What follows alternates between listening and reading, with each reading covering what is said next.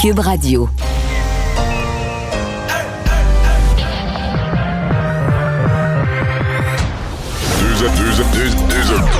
Deux animateurs cohérents, deux visions différentes.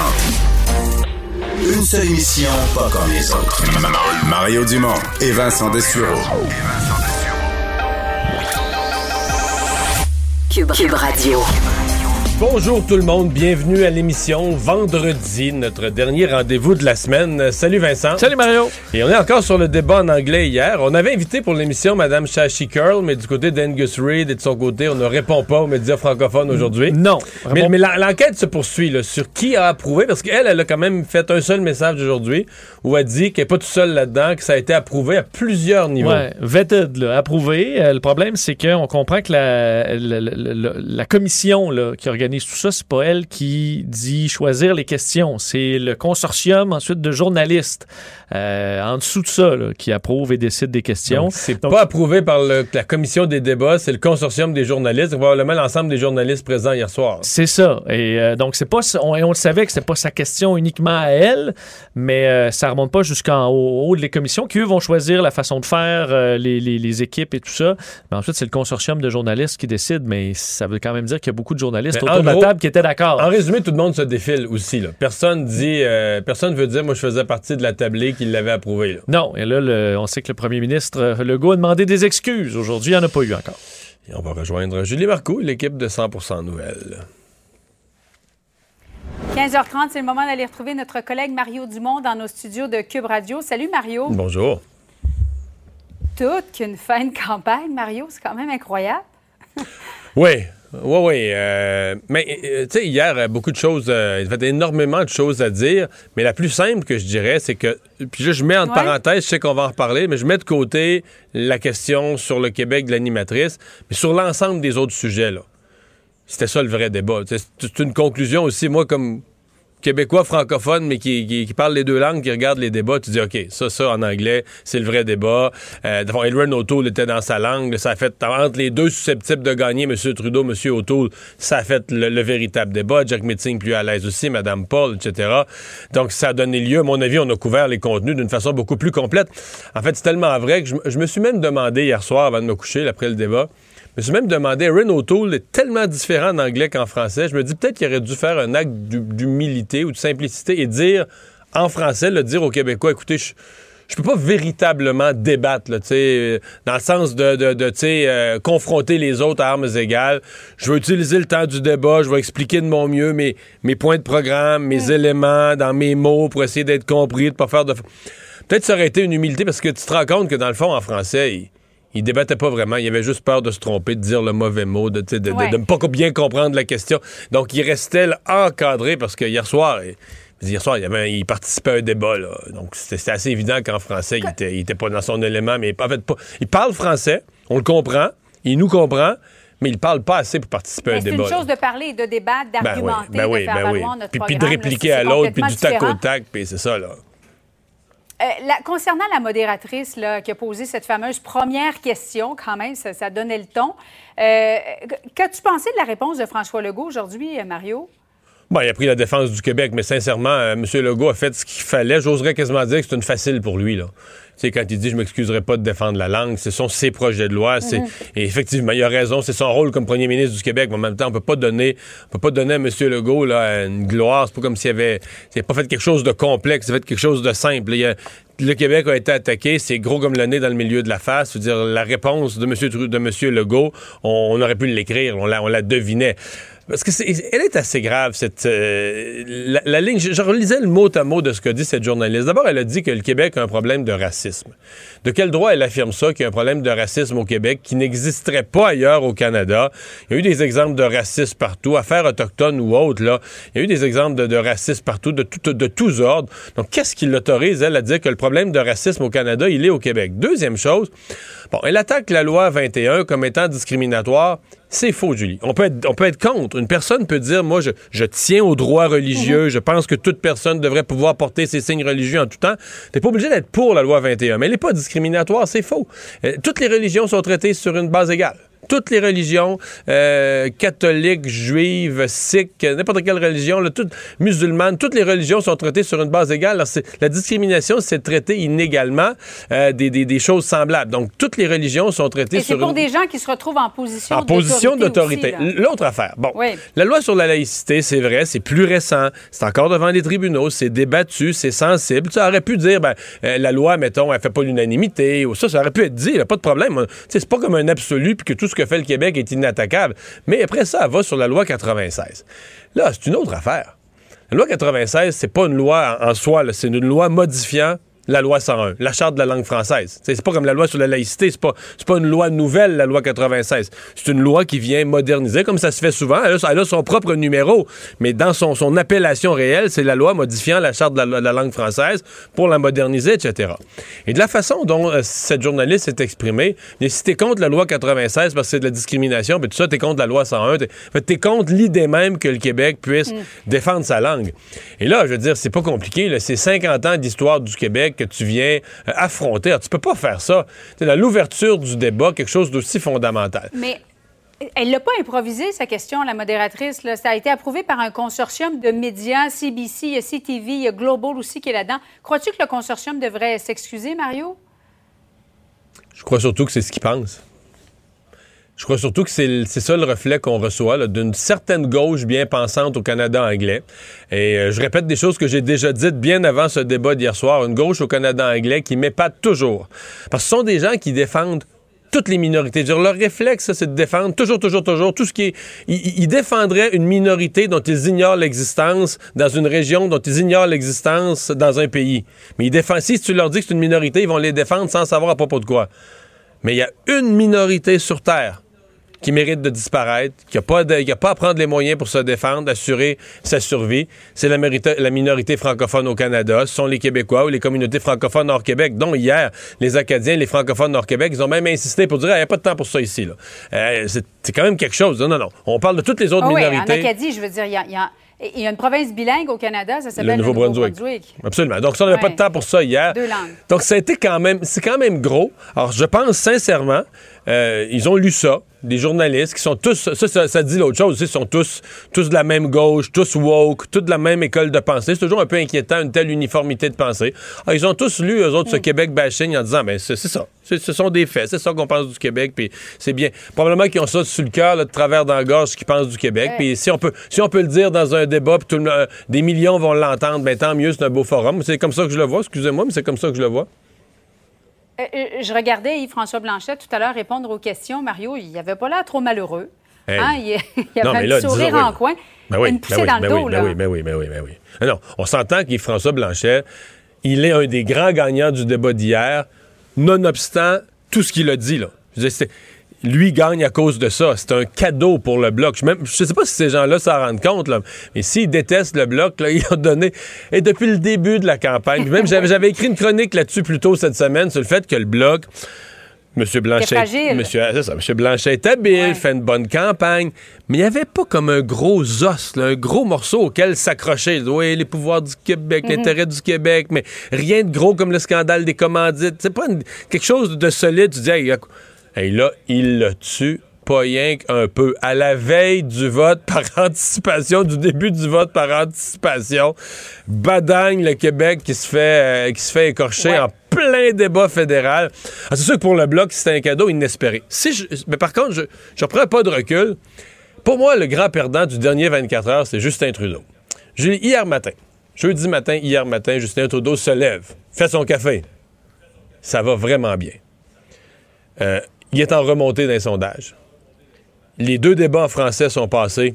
Écoute, ça en est bien sorti. Euh, on a gagné au moins un, sinon les deux, mais bien, bien sorti, là, tu comprends? Euh, et d'ailleurs, ces chiffres au Québec, après le face-à-face à TVA, ces chiffres au Québec se sont renforcés. Pas de façon spectaculaire, mais quand même, un peu renforcés. Donc, tu comprends, le, le ciel est dégagé au-dessus de lui. Il fait, il fait soleil pour M. Trudeau, et en 24 heures, regarde bien ça, en 24 heures, François Legault aide les conservateurs, l'ennemi de M. Trudeau, un des ennemis au Québec.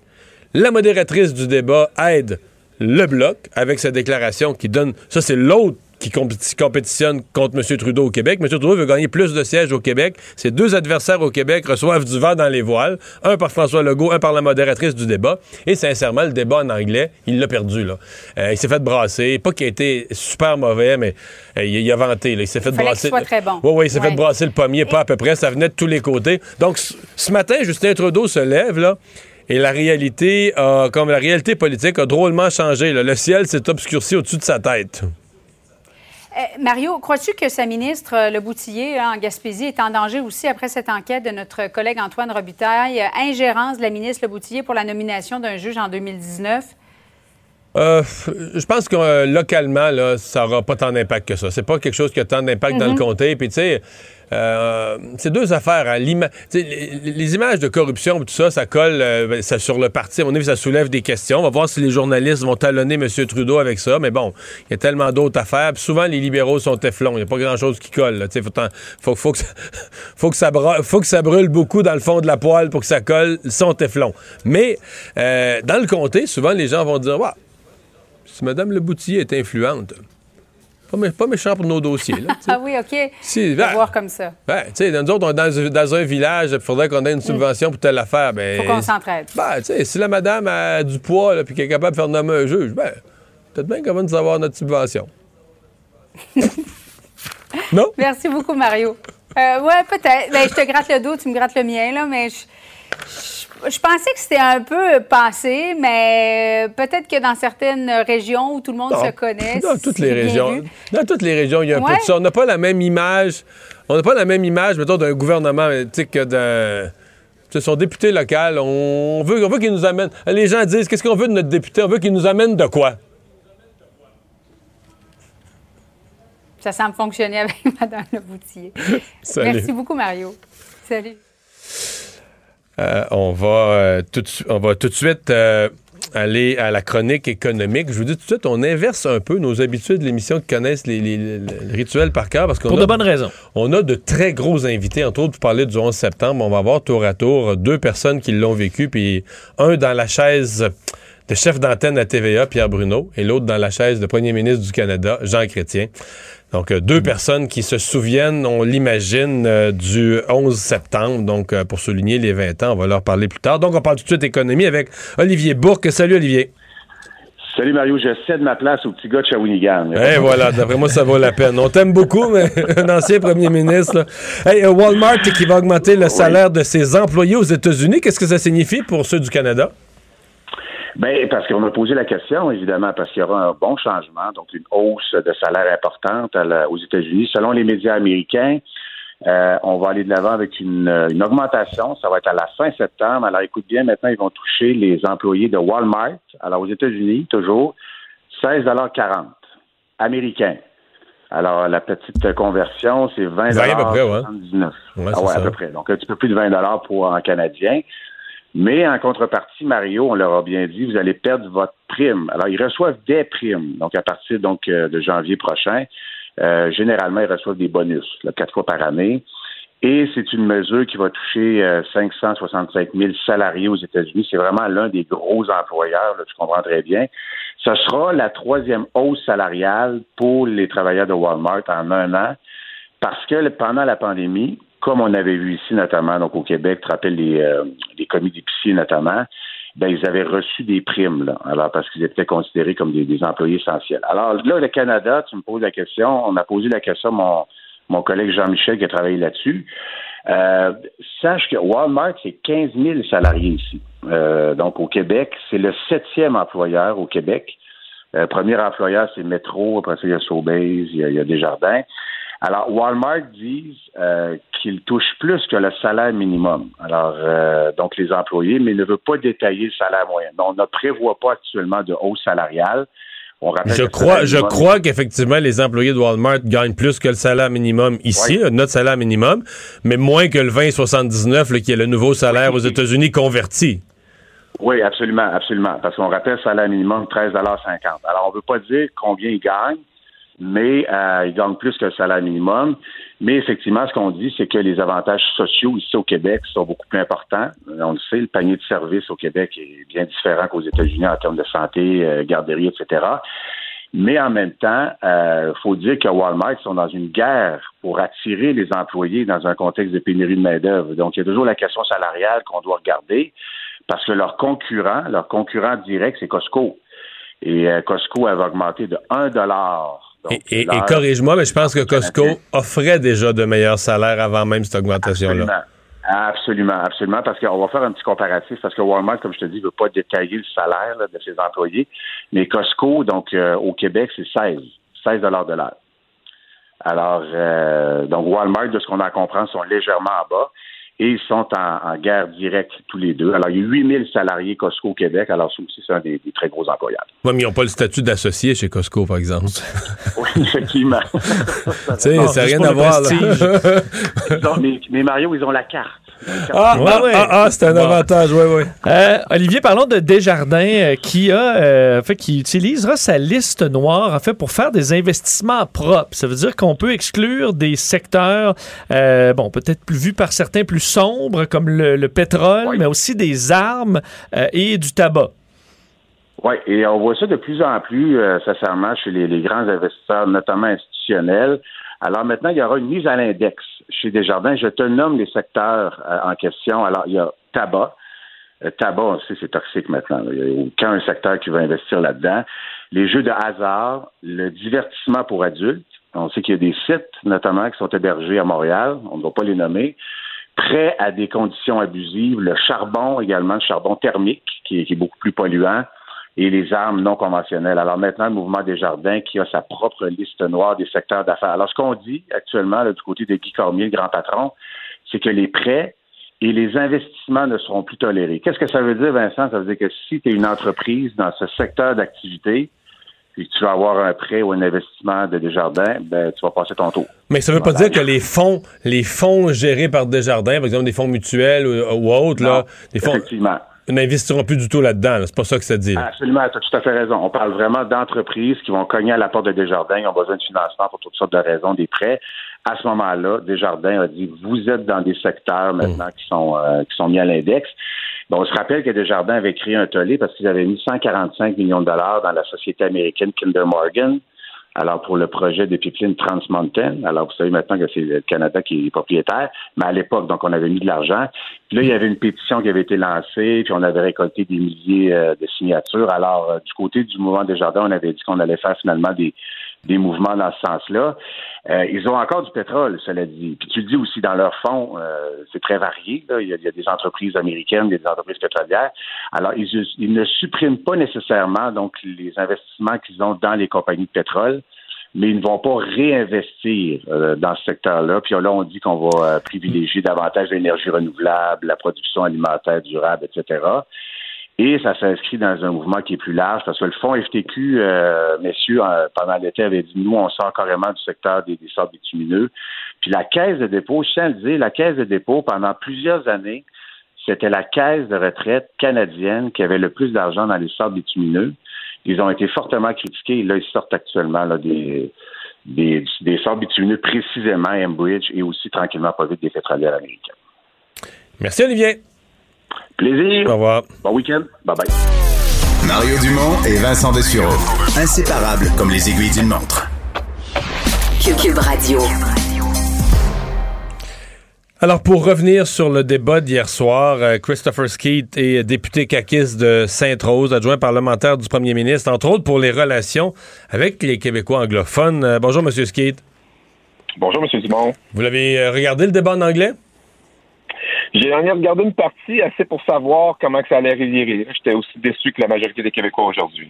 Est-ce que les Québécois anglophones euh, étaient, étaient d'accord? Parce que, exemple, c'est pas tous les Québécois anglophones qui sont qui, aiment la loi sur la langue la charte de la langue française ou la loi 96 qui va venir la moderniser. Euh, est-ce qu'il y a des Québécois anglophones qui étaient contents que ça se dise? Mais il y a comme un narratif que les anglophones sont contre le français. Ça, dans la majorité des cas, c'est pas vrai. Mais je vais vous dire, là, je pense qu'il y en a beaucoup qui sont scandalisés aujourd'hui par des propos comme ça. Qu'on soit pour ou contre, de reconnaître euh, que que c'était inacceptable la façon que ça a été posé, cette question-là. Je trouve que je pense qu'on peut rallier la majorité des Québécois avec ça. Votre chef, M. Legault, n'a pas été tendre aujourd'hui avec euh, la journaliste et les organisateurs du débat? Il a peut-être pas été tendre, mais moi, de mon côté, là, puis j'ai ressenti un gros sentiment de fierté. Hein, parce que le premier devoir du premier ministre du Québec, c'est de défendre la nation, défendre notre langue, puis défendre nos valeurs, puis c'est ce qu'il a fait. Ouais. Est-ce que, euh, quand même, là, c'est une, juste une femme d'expérience qui dirige une boîte de sondage. Euh, euh, on assure que le consortium des médias, donc plusieurs autres journalistes, ont lu la question, ont vu le texte qui disait le Québec a un problème de racisme, ses lois sont discriminatoires, etc. Et ils ont tous dit, bah oui, ça passe, ça se dit, ça, ça, ça. Non pas en forme de question, mais on l'affirme en préambule à la question, on affirme ces choses-là ça représente un courant au, euh, dans le reste du Canada. Ça représente, il y, a, des gens plus qu'on pense. Probablement qu'hier, on serait surpris de savoir combien de gens dans le reste du Canada ont dit bravo, enfin, quelqu'un ose le dire. Mais vous savez, M. Euh, Dubon, j'ai la chance de faire beaucoup d'entrevues dans, le Canada anglais. Puis vous avez raison, il y a comme un narratif euh, ambiant. c'est pour ça que le Québec gagne à être présent. Sais, on l'oublie, là, mais on, a, on est dans cette fédération-là. On on a refusé de se séparer deux fois. On est dans ce, pays-là. Alors, je pense qu'on doit s'engager puis être présent pour justement corriger le tir lors d'événements comme ça.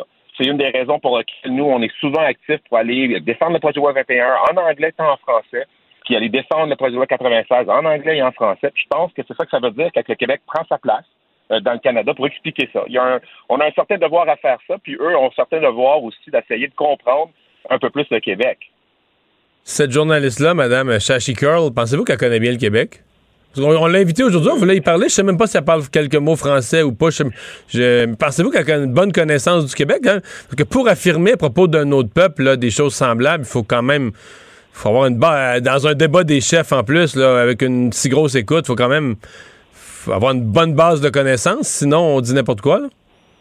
Ben, il y a, les deux solitudes qui sont euh, manifestement très en santé. Euh, on doit continuer à travailler à déconstruire euh, ces deux solitudes-là, tant d'un bord que de l'autre. c'est pour ça que je, prends beaucoup de patience pour essayer de, faire réaliser aux, Canadiens que le Québec n'est pas xénophobe, il est très ouvert au monde. Le Québec n'est pas fermé à personne, il est pour euh, les gens, pour la protection de nos valeurs, pour le français. C'est pas d'être contre personne d'être comme ça. Puis je pense que le Canada gagne quand tu prends le temps d'écouter ces revendications-là souvent, en tout cas, c'est une théorie que j'ai, souvent les meilleurs Canadiens sont des Québécois. Alors, je pense qu'on gagne à, se parler plus et de se comprendre un peu plus. Je suis pas certain qu'elle comprenait davantage la position euh, du gouvernement du Québec. Hmm. Vous, euh, avez-vous l'impression que ça va euh, aider le bloc? Écoutez, je, suis aussi curieux que vous de voir à quoi va ressembler le résultat électoral le 20 septembre prochain. Euh, moi, ce que je pense qui est important de, retenir dans l'intervention du premier ministre du Québec dans ce débat-là, c'est de dire, là, il faut être sûr qu'on sait quoi qu'on choisit. Il y, a, trois partis. Dans ces trois partis-là, il y en a qui veulent carrément s'ingérer dans les juridictions québécoises. Ça, ça va avoir un impact sur nos capacités de prendre des décisions. Alors, soyons avertis et faisons un choix en conséquence. Puis là, les Québécois choisiront ce qu'ils veulent. Mais il faut être clair qu'il euh, y a des choix il va y avoir des conséquences à ces choix-là. Puis moi, je pense que le premier ministre euh, fait bien de nous rappeler l'importance de ces choix-là dans ces moments-là. Christopher Skeet, merci beaucoup d'avoir été là. Merci beaucoup pour l'invitation. À bientôt. Le remède à la désinformation. Le remède à la désinformation. Mario Dumont et Vincent Dessureau. Cube Radio. Cube Radio. Les rencontres de l'art. Chaque heure, une nouvelle rencontre. Nouvelle rencontre. Les rencontres de l'heure. À la fin de chaque rencontre, soyez assurés que le vainqueur, ce sera vous. Cube Radio. Une radio pas comme les autres. Chronique juridique avec Nada Boumefta. Bonjour Nada. Bonjour messieurs. Alors, des lacunes qui persistent dans le système carcéral dans le Nord. Oui, d'abord, euh, rappelons que dans le Nord, on manque déjà énormément de ressources. Il y a peu de centres d'incarcération et déjà ceux qu'on cible dans le rapport euh, où est-ce qu'on a fait des recommandations qui datent de 2015. On fait un nouveau rapport, finalement, un résumé pour voir ce qui a été changé, est-ce que les recommandations ont été suivies et on remarque de grandes lacunes, entre autres dans la façon dont on gère ces établissements-là, la façon dont on traite aussi la fouille, par exemple, des cellules euh, euh, sans crier gare, la façon dont les les euh, les pardon les euh, j'allais dire les cours d'incendie, mais les tests d'incendie sont faits dans les centres d'incarcération. On remet en question tout ça, mais plus principalement, mais principalement en fait, on met le l'emphase sur la réadaptation, le manque en fait d'ajustement au niveau de la réadaptation des offres de services dans les centres de détention. Mais je le rappelle, on est déjà dans un milieu où il manque de, de ressources, manque de professionnels, manque de ci, manque de ça. Alors on se retrouve finalement avec des murs de briques sans avoir les ressources nécessaires autour des gens qui sont détenus là en ce moment. Mais tristement, à la Nunavut, on dit dans, le Canada, c'est un des plus hauts taux d'incarcération. Malheureusement, on le voit et on le reconnaît aussi, on le voit dans le système euh, judiciaire, effectivement, des gens qui reviennent en, raison de bris de conditions, euh, en raison de nouvelles infractions qui sont commises. Mais pourquoi? Parce qu'il n'y a pas d'encadrement, on ne les aide pas. Ces gens-là retombent dans le système judiciaire tu veux dire, tu veux dire que des mêmes, des mêmes détenus qui, ailleurs, auraient eu des ressources, des thérapies, etc., parce qu'ils sont nous Nunavut, les ont pas. Donc, on les ressort de prison, mais ils n'ont pas nécessairement fait les démarches euh, qui, qui, qui, les, qui les ramèneraient dans, ce que je vais appeler le droit chemin, là. Tout à fait. Et on parle là de gens qui peuvent avoir des traumas, des gens qui peuvent avoir des problèmes de santé mentale, des problèmes de toxicomanie. Encore une fois, j'aimerais souligner le travail euh, énorme des procureurs de la Cour municipale de Montréal qui ont travaillé sur un programme spécifique en droit autochtone, qui ont formé également les juges et plusieurs autres procureurs. Donc, c'est un programme qui, j'espère, deviendra euh, au sens euh, partout au Québec applicable au sens criminel plutôt que de traiter ces gens-là en mode tordeur. Voyons quels sont leurs problèmes, recherchons plutôt une façon de les réadapter au système et de ne plus les revoir revenir incarcérés ou revenir, par exemple, à Montréal, euh, être dans nos rues sans ressources et finalement retomber dans ce cycle-là d'incarcération, encore une fois. Et ça commence hein, par les cours municipales, les petites cours, les cours de proximité, mais on voit aussi, et malheureusement, des gestes plus graves comme des, des meurtres ou des cas de violence qu'on peut retrouver euh, dans le dans le monde juridique criminel, mais plus spécifiquement dans le domaine autochtone. Et je peux également en témoigner euh, en DPJ, c'est assez difficile euh, d'avoir des gens pour faire des suivis pour nos jeunes dans le Nord, des suivis pour les parents également. je vous dirais que ça aussi, là, quand je crie alarme rouge, c'est alarme rouge à ce niveau-là. Et on re-questionne donc la détention aussi de ces gens-là dans ce type de milieu-là. Quand ils vont être remis en liberté, ben, ils ont des plus de chances de retomber dans les filets euh, du, judiciaire criminel, malheureusement. Mm. Nadal, lorsqu'on pense à des criminels qui souffrent de problèmes de santé mentale, des problèmes psychiatriques assez graves, on pense à l'Institut Philippe Pinel. On va les envoyer là pour évaluation ou carrément en attente de leur procès ou après un procès, on les déclare non criminellement responsables. Mais dans le dossier de ce jeune autiste reconnu coupable du meurtre de sa mère en février 2019 à Limoilou, dans la région de Québec, on juge que son cas est tellement lourd qu'on ne peut pas le... En fait, il est trop lourd pour l'Institut Philippe Pinel que dire? On se retrouve avec un être humain qui a fait face au système juridique. Il a été déclaré coupable. Un être humain qui fait face à des troubles de santé mentale connus, euh, dont on n'a pas à faire la preuve, et qu'aujourd'hui on envoie en établissement de détention, comme n'importe quel autre humain. Euh, on comprend évidemment, messieurs, que l'Institut Pinel, oui, peut être un centre également de détention. Donc, ça sert aussi à ça pour les gens qui ont des problèmes de santé mentale, qu'ils soient bien encadrés mais c'est aussi un institut qui peut connaître d'autres types de, de clientèle. Donc là, on ramène cet individu-là vraiment, encore une fois, entre quatre murs et on comprend qu'il n'y aura pas nécessairement les ressources là, pour cet individu-là. Alors, qu'est-ce qu'on va faire? Est-ce qu'on se retrouve avec un individu qui va à plus jamais rester derrière les barreaux sans avoir accès à des ressources? Je questionne ça. C'est vraiment un article qui, moi, vient me chercher beaucoup, surtout donc, quand on reste dans ce cadre de réhabilitation-là, ou à tout le moins d'encadrement des détenus euh, ici au Canada. Oui, parce qu'on dit, euh, dans l'expert qui est venu parler, là, euh, qui, est à l'hôpital Rivière-des-Prairies, dit c'est un cas, là, il dit il, a une forme de jouissance devant la souffrance des autres. On parle qu'il comprend qu'il fait mal, que lire des articles des gens qui font se tuer, ça l'excite. Donc, la solution qu'on offre, c'est je m'enfermer là dans une prison régulière parce que s'il est trop affecté pour l'Institut psychiatrique, c'est quand même effectivement un peu particulier.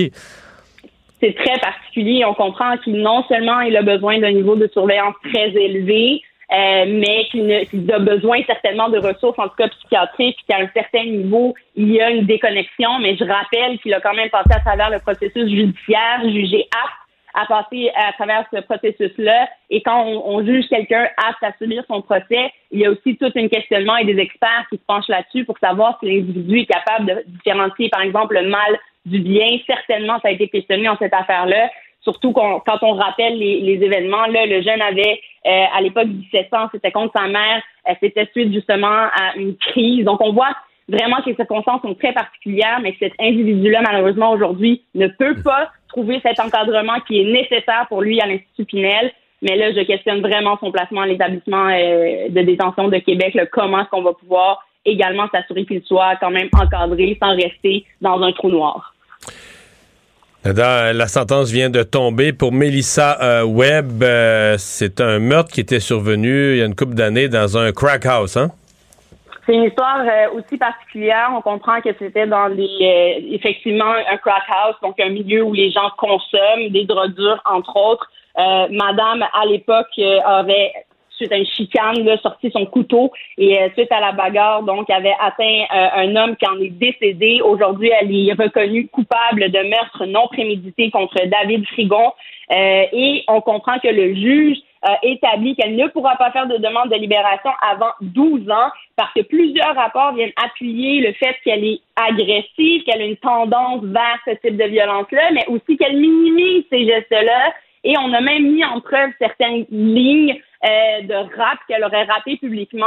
Euh, ça, c'est le type de preuve où je dirais, bon, faut toujours faire attention. Oui, on peut rapper, on peut chanter, s'exprimer, euh, avoir certaines opinions même, mais il faut ramener ça dans le cadre de l'évaluation globale de qu'est-ce qu'elle a fait comme crime, comme meurtre, mais également qui elle est comme personne qu'est-ce qu'elle revendique vraiment. Et on comprend qu'ici, on pouvait faire un lien avec ça et son comportement qui devenait beaucoup trop à risque et le juge a déterminé pas de libération avant 12 ans. Et j'aimerais faire un parallèle avec ce qu'on a vu et on a discuté hier par rapport à la semi-liberté qui a été euh, donnée dans un cas de meurtre, de violence conjugale, mais peut-être là questionner justement quand ces gens-là sont reconnus coupables de ce type d'action-là en lien avec la violence conjugale, peut-être ajouter un certain fardeau ou à tout le moins euh, rendre la libération possible plus tard que cinq ans que ce qu'on de ce qu'on comprend a été plus tôt que ce qu'aura cette euh, dame-là euh, aujourd'hui qui a été sentencée. Mais il semble que le juge a été, je euh, je sais pas comment dire, mais surpris, étonné par une espèce de, de quoi, de sang-froid, est-ce qu'on doit appeler ça comme ça, par rapport au fait d'avoir commis un meurtre, là? Oui, c'est surtout ça, cette banalisation donc des gestes qu'elle a portés, évidemment, mais aussi dans l'ensemble aussi des conséquences euh, rendre ça limite du cool, regarder à quel point moi je suis au-dessus un peu de la justice et dans ces lignes de rap justement qui ont été soulevées, on parlait du, elle parle en fait du fait qu'elle a été contre-interrogée par les policiers et qu'elle semblait être une fille qui connaissait ça, euh, donc qui fait partie un peu de ce monde de criminalité qui sont au-dessus des lois et c'est là-dessus que le juge évidemment euh, a, a, pu trancher de façon plus sévère là, quant à sa remise en liberté. Alors effectivement, dans son ensemble, Mario, c'est ce que ça a amené comme conséquence dans la vie de, cette jeune femme-là qui est aujourd'hui sentencée. Et pas de libération, je rappelle, avant 12 ans. Merci, Nada. Bonne Merci, À demain, messieurs. Au revoir. Cube, Cube Radio. Mario Dumont. C'est pas compliqué. Peu importe ce que vous voulez savoir, il a la réponse. Mario Dumont. La référence par excellence. Alors demain, ce sera euh, officiellement le 20e anniversaire qu'on va souligner du 11 septembre 2001, des attaques terroristes qui avaient frappé euh, les États-Unis, entre autres la ville de New York, évidemment. Euh, je vous l'ai dit plus tôt dans l'émission, on va parler de ça tour à tour avec deux personnes qui l'ont vécu euh, de deux façons différentes, mais de deux façons très intenses. un comme chef d'antenne et l'autre comme premier ministre. On va parler à Pierre Bruno et, Jean Chrétien. je commence, commence, tout de suite avec mon ami Pierre Bruno. Bonjour Pierre. Salut Mario. Reportons-nous, euh, comme demain matin, 20, euh, ben le 11 septembre 2000, 2001. Euh, T'étais pas encore rentré à TVA à cette heure-là? Pas encore, pas encore. J'étais chez le dentiste ce matin-là. Imagine-toi, le dentiste allait me geler. Puis on avait les pagettes à l'époque. Mon pagette se met à vibrer et mon téléphone sonne en même temps. Alors là, j'ai compris qu'il se passait quelque chose et euh, j'avais pas vu euh, l'avion entrer dans la première tour. Et là, aussitôt, euh, chez le dentiste, j'ai ouvert la deuxième, le, téléviseur, j'ai vu le deuxième avion, mais j'étais à cinq minutes de TVA. Alors je suis arrivé et je me suis tout de suite. Donc, il, donc, euh, jamais, jamais été gelé, jamais eu l'intervention chez le dentiste? Jamais gelé, mais écoute, je suis parti à des pâtes aux fesses et puis arrivé en ondes. Et c'est vraiment, j'étais un peu comme tout le monde après le premier avion on a vite su là, que c'était une attaque terroriste et ça n'a pas été long que l'accident, la thèse de l'accident, là, ça a été vite écarté et tout le monde s'est dit. Mais, mais, mais c'est quand même quelque chose, ouais. C'est quand même quelque chose de rentrer en spécial parce qu'effectivement, le deux, deux, on se disait, c'est, ça peut pas être un hasard, ça peut pas être un accident. Mais on je me souviens, en tout cas moi qui j'étais téléspectateur, mais on savait vraiment pas qu'est-ce qui était en train de se passer. Il y avait l'histoire au Pentagone, il y avait l'autre avion à Pennsylvanie, mais on était, on comprenait rien là, de le lien entre tout ça. Là. Ben non, on comprenait pas à ce moment-là, mais écoute, toute l'information sortait, mais dès le premier avion, je sais pas si tu te souviens, mais il y avait déjà des conversations ou des bribes de conversations euh, de gens qui appelaient, euh, qui appelaient leur conjoint ou conjointe et qui disaient, écoute, euh, l'avion est hijacké, puis on s'en va, on sait pas trop où, puis c'est peut-être la dernière fois que je te parle. Tu sais, on sentait qu'il y avait vraiment une tension, et là, on a compris, on a compris tout ce qui se passait, mais moi, quand je me suis assis euh, sur la chaise et qu'on regardait les images. Il, y a quelle heure, quelle heure, mettons? Là, il est à peu près 8h25, là, 8h30, je te dirais. Là. Puis on a trois téléviseurs devant. J'ai trois moniteurs devant moi, dont le, le, le clean feed de CNN, c'est-à-dire les images en vrac qui rentrent et qui sont pas diffusées. Mais celles-là, euh, elles sont nettoyées, puis on, on en sélectionne quelques-unes qu'on met en ondes. Mais ce que je voyais sur ces images-là, c'était terrible. Là. On voyait la panique des gens déjà. Là. Il y avait toutes les images qu'on voyait en vrac rouler. Moi, ça me faisait tellement peur. Et j'avais dans un écouteur CNN le son de l'anchor là-bas, et j'avais dans l'autre euh, notre réalisateur à nous, et j'avais CBS et NBC également. Donc, euh, on avait à peu près tout ce qui se passait aux États-Unis. Comme c'était un événement qui se passait là-bas, euh, eux étaient déjà déployés à New York et tout. Ça a été vraiment, là, on a compris dans les, je te dirais, dans la première demi-heure, avant que les tours même s'effondrent, que c'était la guerre. Tu sais, c'était une guerre qui se passait pas en Europe. Tu sais, on avait toujours vu nos forces armées partir pour aller en Europe, puis on, on recevait l'information par bribes à ce moment-là, mais là, on la vivait devant nous à la vitesse folle et à la panique folle parce que on savait pas combien de personnes étaient dans ces tours-là.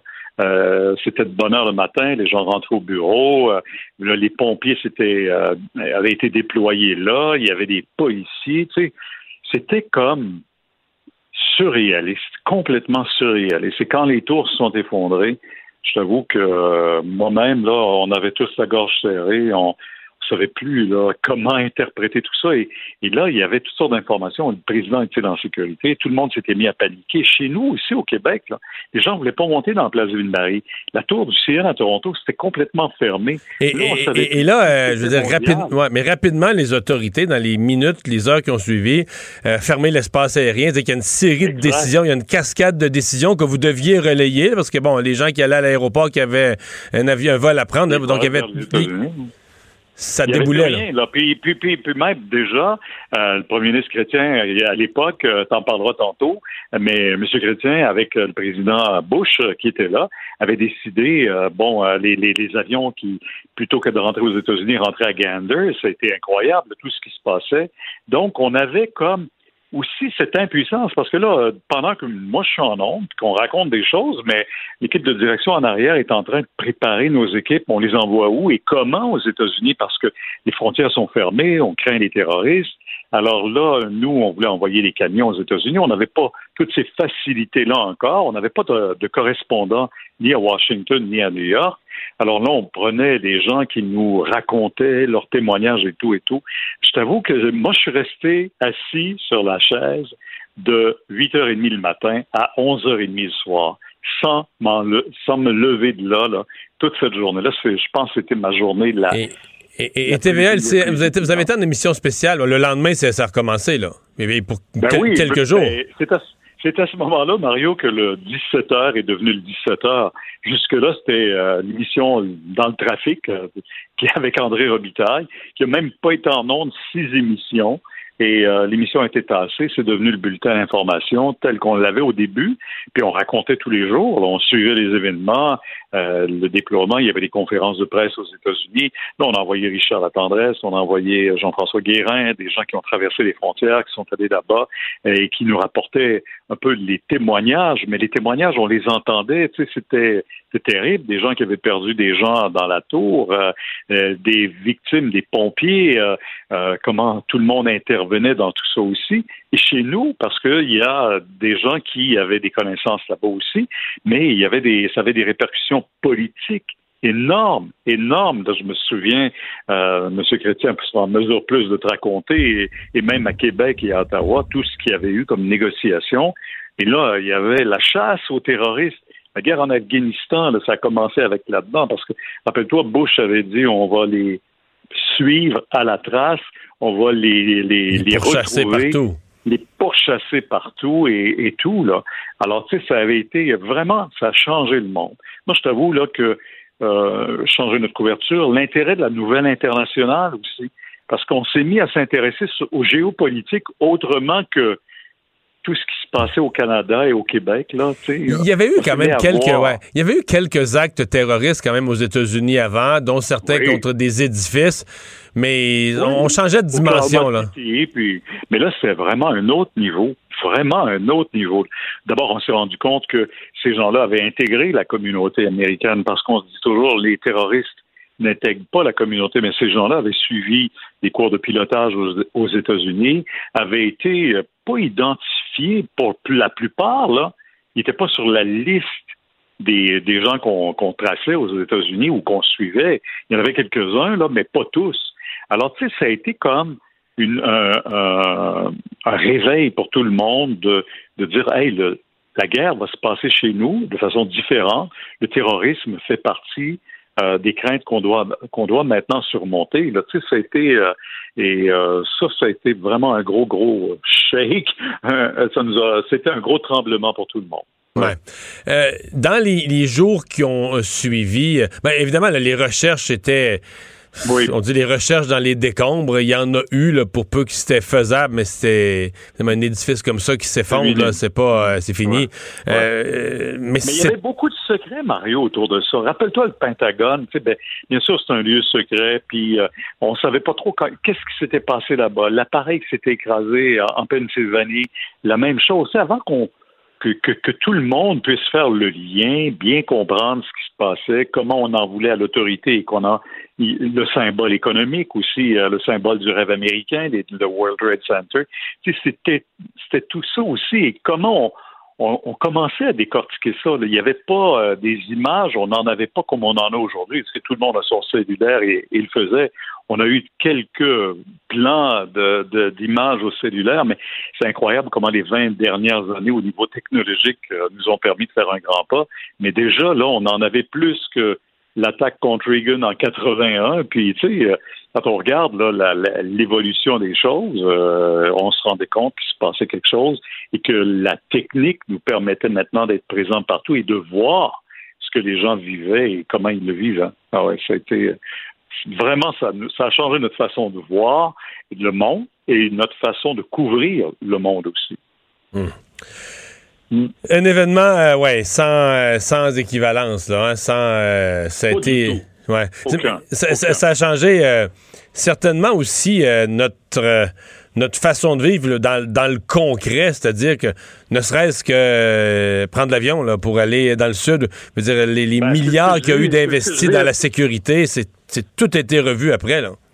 Tout a changé dans notre vie, dans nos vies, parce qu'on se rappelle quand on partait en vacances jusque-là, euh, les vacances commençaient quand on arrivait à l'aéroport. Et aujourd'hui, c'est le calvaire d'arriver à l'aéroport parce qu'il y a des mesures de sécurité qui sont incroyablement renforcées partout dans le monde. Et là, avec la pandémie, c'est encore plus. Mais déjà, après 2001, c'est incroyable tout ce qu'on exige et euh, comment on est ciblé. Les passeports sont encore plus, plus euh, vraiment difficiles à reproduire. Mais tout ça aussi fait que euh, tout a changé dans notre perception également des autres, des, gens qui arrivaient. Tu, comprends, la, crainte de l'autre a été exacerbée à ce moment-là. Tu les Américains sont devenus encore fermer leurs frontières. Ils avaient peur que les gens qui viennent des pays arabes, ils avaient peur. Puis, tu sais, l'Afghanistan, quand la guerre a commencé, je le disais tantôt, c'est quelque chose, Mario, vraiment on y a mis fin à cette guerre-là, en fait, en quelque sorte, la présence américaine après 20 ans, mais c'est à partir de tous ces événements-là, la chasse euh, aux terroristes euh, qui se sont attaqués aux États-Unis. C'est pas fini, je pense que non, on, a vécu ça, puis malheureusement, on l'a vu à Paris après, on l'a vu même tu sais, comment ça, ça fait des émules partout, des gens qui se sont laissés euh, endoctriner et qui se laissent encore endoctriner. Pierre Bruno, merci beaucoup. Merci, Mario. Au revoir. Bonne journée. Au revoir. Le remède à la désinformation. Mario Dumont et Vincent Dessureau. Cube Radio.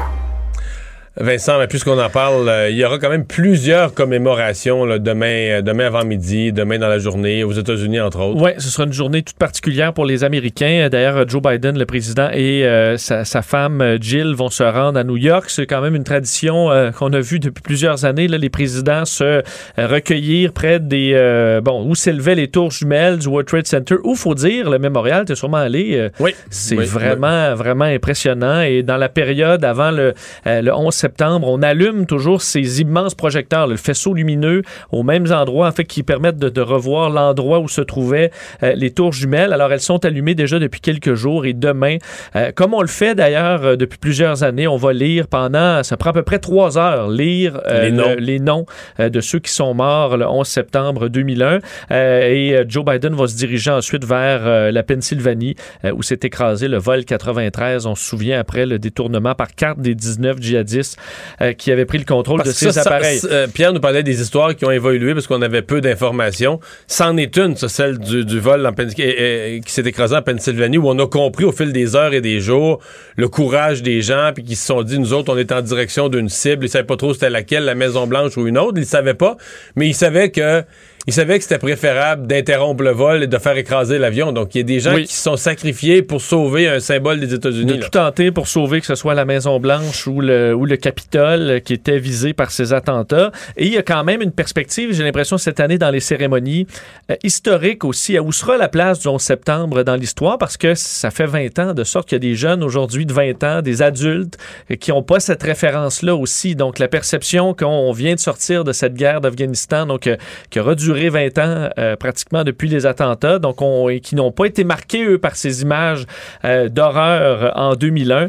Euh, donc, beaucoup d'historiens qui se demandent un peu quelle sera en 2100 euh, la perception qu'on aura de ces événements du 11 septembre. Donc, euh, euh, des Mais vrai cérémonies tout particulières. 20 ans, 20 ans, c'est là que ça commence à s'appeler l'histoire. Oui. Tu, tu, bien en disant quand t'arrives puis que t'as des adultes qui l'ont pas vécu, des jeunes adultes, mais des adultes qui l'ont pas vécu, donc des adultes qui ne connaissent qui ne le connaissent que par les écrits là, ou les, les- ce qui a été Oui. raconté. Et euh, un des faits, quelqu'un qui me faisait mar- remarquer ça, que ça m'a marqué de dire il y a des enfants qui naissent aujourd'hui que leurs parents n'ont pas vécu le 11 septembre. Donc, des parents, des pères, des mères de 19, 20 ans qui n'étaient pas nés à ce Mais même moment-là. à 22, 23, là, à 2, 3 ans, Ouais, tu, qui- tu- qui ont tu- pas de souvenirs. pas l'actualité. Euh, tout à fait. Donc, une journée, euh, une journée toute particulière. Alors, il y aura des cérémonies demain, des minutes de silence et tout ça. Ce sera suivi euh, euh, sur toutes les chaînes euh, de nouvelles. Et il faut dire, pour Joe Biden, qui a prévu, bon, on verra, la, la cérémonie n'est pas prévue parler. D'ailleurs, pas de grand discours demain, mais euh, il y a de la pression lui-même au niveau politique parce que euh, la sortie d'Afghanistan a été très, très difficile. C'est très frais à la mémoire Et- de et- tout le monde. et oui, la sortie d'Afghanistan, on-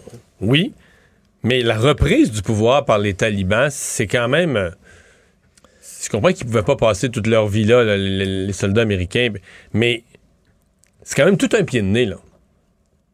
Tu sais, à l'Occident, sais que on au moment où on souligne les 20 ans, ça va faire genre, euh, ben, demain, ça va faire quatre jours que le nouveau gouvernement taliban, exactement ce qu'on voulait plus, Oui. là. Et on a Euh, des est morts. réinstallé avec des, des gens qui sont identifiés comme terroristes par les Américains, puis aujourd'hui se sont nommés ministres euh, du gouvernement Oui. taliban. Et on vient d'enterrer des soldats américains tués lors d'un attentat de l'État islamique, donc des terroristes euh, en Afghanistan là, qui viennent de tuer des soldats américains. Donc c'est très frais encore à la mémoire. D'ailleurs, parlant de fraîcheur à la mémoire, les, euh, les, les- les familles des victimes euh, disaient, je- j'écoutais des entrevues que eux, euh, c'était hier qu'ils ont perdu un père, une mère, un frère, euh, un fils, euh, une fille dans, ces attentats et qui sont euh, vont se recueillir demain.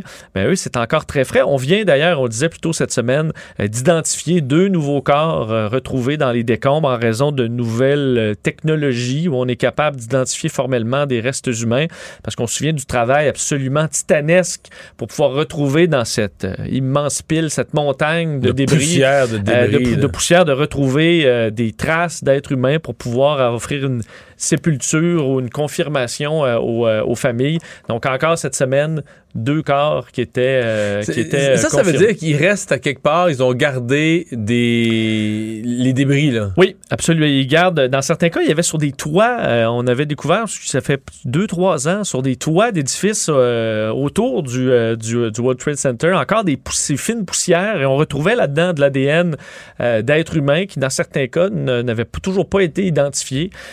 Donc, on peut s'imaginer euh, l'état de ces corps-là. Donc, ça permet quand même d'avoir une réponse aux familles. Mais toi, Mario, qui était. Tu étais en politique, tu étais un député. Oui. En... T'étais où, le 11 septembre 2001? Moi, j'étais c'est un classique, j'étais sur la route entre Rivière-du-Loup et Québec. Et euh, il y avait une élection partielle en cours euh, dans Blainville. Si je ne me trompe pas, c'est celle où Richard Legendre a été, avait été élu pour le Parti québécois. Mais donc, je suis en auto, là. Puis là, euh, mon attaché de presse, à qui je parlais pour d'autres choses, il me disait, Hey, je t'en compte une. Il dit, il y a un idiot là, en avion, qui, je me demande pas quelle fausse manœuvre il a faite. Il est rentré. Un petit avion, euh, Parce qu'au ce début, c'était ça. ouais. L'histoire au départ, c'était quand même énorme, là, parce que, je veux dire, on voyait la fumée, mais il me dit, il y a un avion qui est rentré dans une des tours du World Trade Center. Ben, il parle d'une affaire. Mais là, c'est comme tout le monde. L'instant qu'il y en a eu une deuxième, là, il m'a rappelé. Tu sais, c'était des cellulaires fixes dans les autos, un gros, gros cellulaire. Avec un fil, euh, noir twisté, là. vissé avec un fil twisté, exactement. Là, le téléphone il sonne, il dit Écoute, là, il dit Oublie ce que je t'ai dit tantôt, là, un clown qui, qui sait pas conduire un avion. Là. Il dit Il y en a un deuxième. là. il dit Il se passe de quoi? C'est c'est, euh, c'est planifié, c'est terroriste. c'est- Puis après ça, les événements ont déboulé. Et, et ça nous a pris, je me souviens que. Il y avait eu comme un flottement où on se disait, ben, on avait des événements prévus le soir, on les tient, on les tient pas. Euh, ouais, là, ça se passe aux États-Unis. On dirait que ça te prend quelques heures avant de saisir l'ampleur de dire, ben, mais là, les gens, il n'y a plus personne qui veut venir une réunion politique euh, locale au Québec. Non, dire, le monde là, tu dis dans le ciel, il n'y a plus de bruit, il n'y a pas d'avion qui passe au-dessus, là, parce qu'au Canada aussi, il n'y a plus un avion Oui. qui vole. Donc, c'était un peu, euh, comment dire, c'était un peu surréaliste. là. Tout était paralysé, puis tu te rendais compte, ouais, même si ça se passe aux États-Unis, puis, mais je veux dire, il n'y a plus personne qui a la tête à autre chose. Tu peux plus parler, euh, tu vas pas faire du porte-à-porte puis dire aux gens, moi, mon programme, ça intéresse plus personne. Il y avait quelque chose de, je sais pas, j'ai pas souvenir combien de jours il a fallu faire euh, une espèce de pause des, des- qu'on pourrait appeler nos activités régulières, mais il y a vraiment eu euh, trois à quatre jours où c'était, euh, le monde était arrêté, là, Oui. totalement. Je pense que les gens ont figé devant. Moi, je me souviens des heures passées devant la télévision à juste être assis là, à. À sais pas- tu constater. fais pas un mouvement, là. Tu fais juste absorber ce que tu vois en étant, en trouvant ça absolument incroyable. Et ça a duré. euh, Non, puis il y avait euh, tantôt euh, Pierre Bruno le relatait, mais il y avait, ça arrêtait pas là, des conférences, parce qu'il y avait, il y avait plusieurs lieux. Tu avais des conférences de presse, tu avais des mises au point, tu avais nos gouvernements à nous qui annonçaient des décisions, etc. Euh, puis tu avais les Américains, tu avais les recherches, tu avais, tellement d'aspects différents, l'aspect politique, l'aspect euh, recherche de, de survivants carrément.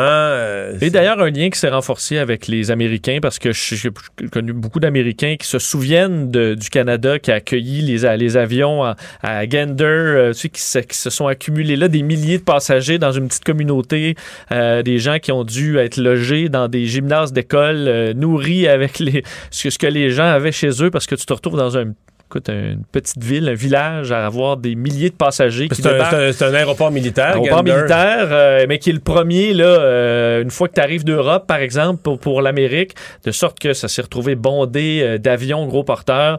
Euh, donc, une collaboration entre les deux pays qui ont permis euh, de, de- de renforcer un peu ce lien-là entre les deux pays. Ça, je m'en souviens aussi. On va aller à la pause. Mario Dumont, un vent d'air frais. Pas étonnant que la politique soit sa deuxième nature. Vous écoutez Mario Dumont et Vincent Dessureau. Vous avez 24 minutes dans une journée. Tout savoir en 24 minutes. Pour s'informer et comprendre en 24 minutes, ici Mario Dumont, en compagnie de Vincent Dessureau. Mario Dumont et Vincent Dessureau. Un duo aussi populaire que Batman et Robin. Cube Radio. Emmanuel La Traverse nous rejoint plutôt qu'à l'habitude avec euh, Mario Dumont et moi. Bonjour, Emmanuel. Bonjour. Bonjour. Euh, parce qu'on avait trop hâte de te parler, j'ai l'impression, avec ce qui s'est passé hier au débat anglophone. Oh, on s'attendait pas à ce que ce soit, que ça boule- vienne bouleverser la campagne au, euh, à la fois au Québec, mais euh, peut-être bon, au- un résultat au pays. Euh, cette euh, première question à Yves-François Blanchette qui a fait énormément réagir Emmanuel et ça a continué aujourd'hui. là. Oui, et juste avant de commencer, vous allez dire que je fais preuve d'une grande naïveté, là. Mais j'en reviens encore pas. Comment tu peux modérer un débat puis te dire, moi là, je suis canadienne anglaise, j'aime mon Canada. Puis vraiment, là, pour partir le débat, je vais donner un coup de pied dans le nid de guêpe. Puis là, là, m'a donné des ailes à Yves-François Blanchet. Tu sais, je vais Moi, vraiment les écœurer, là. Mais Puis ça, là, je pense pas qu'elle s'en est rendu compte. Le Québec va être à feu et à sang, puis je vais avoir gagné mon pari, parce que je vais montrer que je suis tough. Mais moi, Emmanuel, je pense. d'intelligence émotive, Ouais. là. Mais je pense que le, le dernier bout, là, c'est le. C'est le bout qu'ils n'ont pas compris. Il aurait fallu qu'ils te consultent. Moi, je pense qu'elle s'est dit c'est ça qu'on pense sur le Québec. faut que ce soit dit à un moment donné. Euh, tout le monde ose pas. Les politiciens osent pas. Puis c'est ça le Québec. C'est raciste. Puis leur loi. Puis tout ça. puis on va le dire. Et le deuxième bout, là, je pense pas qu'ils, je pense pas qu'ils ont fait le calcul. Ouais, mais là, t'imagines-tu comment est-ce qu'on va, ça va créer une controverse qui va être dès le bloc convaincu qu'ils l'ont pas vu ce bout-là? Ben, sérieusement, là, ça pose problème sur la qualité des analystes politiques au Canada anglais parce que sur ce panel-là, là, il y a quand même Rosemary Barton qui est supposée être la Chief Political Correspondent de CBC. Elle a commencé sa carrière à l'Assemblée nationale. Ouais, effectivement. Autour de la table, elle n'a pas dit Allô, les amis, êtes-vous fous? C'est comme. Non, mais j'en reviens pas. Tu sais, je me dis, im- imagine qu'une question aussi sentencieuse, OK, soit posée dans le débat en anglais d'une campagne référendaire, Mario. Imagine, là. Hey, toi, Ah. tu te lèves le, le lendemain matin, t'es chef du oui. Mais oui, ça rentre comme une balle, là. Et là, euh, pour François Legault, il avait la balle sur le tee. Là. Et là, bon, aujourd'hui, il est allé la claquer, euh, Mario, en parlant d'une attaque carrément envers euh, le, le- le Québec. Mais c'est une facile. Je veux dire, François Legault, ce qu'il a fait aujourd'hui, il met son chapeau de premier ministre du Québec indigné. Le Québec, euh, le Québec a été giflé, puis euh, il dit, moi, je m'excuserai pas. Je veux dire, on, on- on devinait, personne, je pense, a été surpris. On devinait ce que François Legault allait dire. En même temps, il avait le devoir de le faire. Je pense pas qu'il, je pense qu'il avait le, il pouvait pas laisser passer ça. Il avait le devoir de le faire. Un peu comme une figure imposée, là, mais où euh, tu sais exactement ce que tu as à faire, tu sais ce que tu as à dire. Il reste le choix des mots puis euh, le ton un peu. Mais je veux dire, François Legault a fait exactement ce qu'on attendait de lui, ce qu'on pouvait prévoir de lui, puis ce que je, je considère être facile. Pour un premier ministre du Québec, facile de s'indigner, de choquer quand tout le monde est déjà choqué, là. Ben, tu sais comment, à l'époque où j'étais journaliste et non pas analyste, tu sais comment on appelait ça? Il a mis sa chemise à snap, il est allé derrière le podium, puis il l'a ouverte. Il l'a déchiré, ça, ça, il a déchiré sa chemise. comme- mais, ceci étant dit, il y a quelque chose d'habile dans ce que M. Legault a fait. Parce que, premièrement, il s'est présenté comme premier ministre du Québec. Il a dit c'est le devoir de tout premier ministre du Québec de s'indigner et blablabla. Mais remarquez que dans une bonne partie de son point de presse, il s'est présenté lui-même comme chef de la nation. Là, tu prends une réaction qui est politique et tu l'élèves au rang d'une réaction patriotique. Et ça, c'est très habile. Parce que ça lui a permis, ce faisant, de se sortir du mauvais pas dans lequel il s'était lui-même mis la veille en donnant l'impression de donner son appui à Aaron O'Toole. Et là, maintenant, quand il revient là-dessus, drapé dans l'indignation d'une attaque de l'intelligentsia canadienne-anglaise, là, ça permet de mettre en perspective ses déclarations de la veille sur la défense de la nation québécoise. Alors, et il a ça- réussi à jouer ça assez habilement dans les circonstances, puis de, il s'est Et- pas sorti de son mauvais pas. Mais mettons qu'il a arrondi les coins. Il a ramené son chapeau le plus confortable, celui de défenseur de la nation. Hey, Emmanuel, je te souhaite une très bonne fin de semaine. Merci. Très bien, Au au revoir. revoir. Mario Dumont et Vincent Dessureau. Un duo aussi populaire que Batman et Robin. Cube Radio. Tel qu'on vous l'avait annoncé pour parler des 20 ans du, euh, des attentats du 11 septembre 2001. euh, le 20e premier ministre du Canada, il était en fonction comme premier ministre à ce moment-là, M. Jean Chrétien. Bonjour, M. Chrétien, merci d'être là. Ah, ça me fait plaisir. Je, je- D'abord, avant de poser des questions, je veux juste vous entendre sur les premiers moments, comment on vous l'a annoncé, le souvenir que vous avez de ce, de ce moment où on est passé de ce qui pouvait être un petit accident, là, euh, puis on, est- on s'est rendu compte qu'on était devant une attaque terroriste. Là. Eh bien, ben, c'est une journée que je ne voudrais pas revivre parce que j'étais tout simplement avec une réunion avec le premier ministre de la nouvelle de la, de la- Saskatchewan, M. Calvert, euh, discutant des problèmes euh, entre la province et le, et fédéral. Soudainement, mon adjoint me descend puis il nous dit que il est arrivé quelque chose de- de très grave là, et que je devais regarder la télévision. Je ne savais pas trop.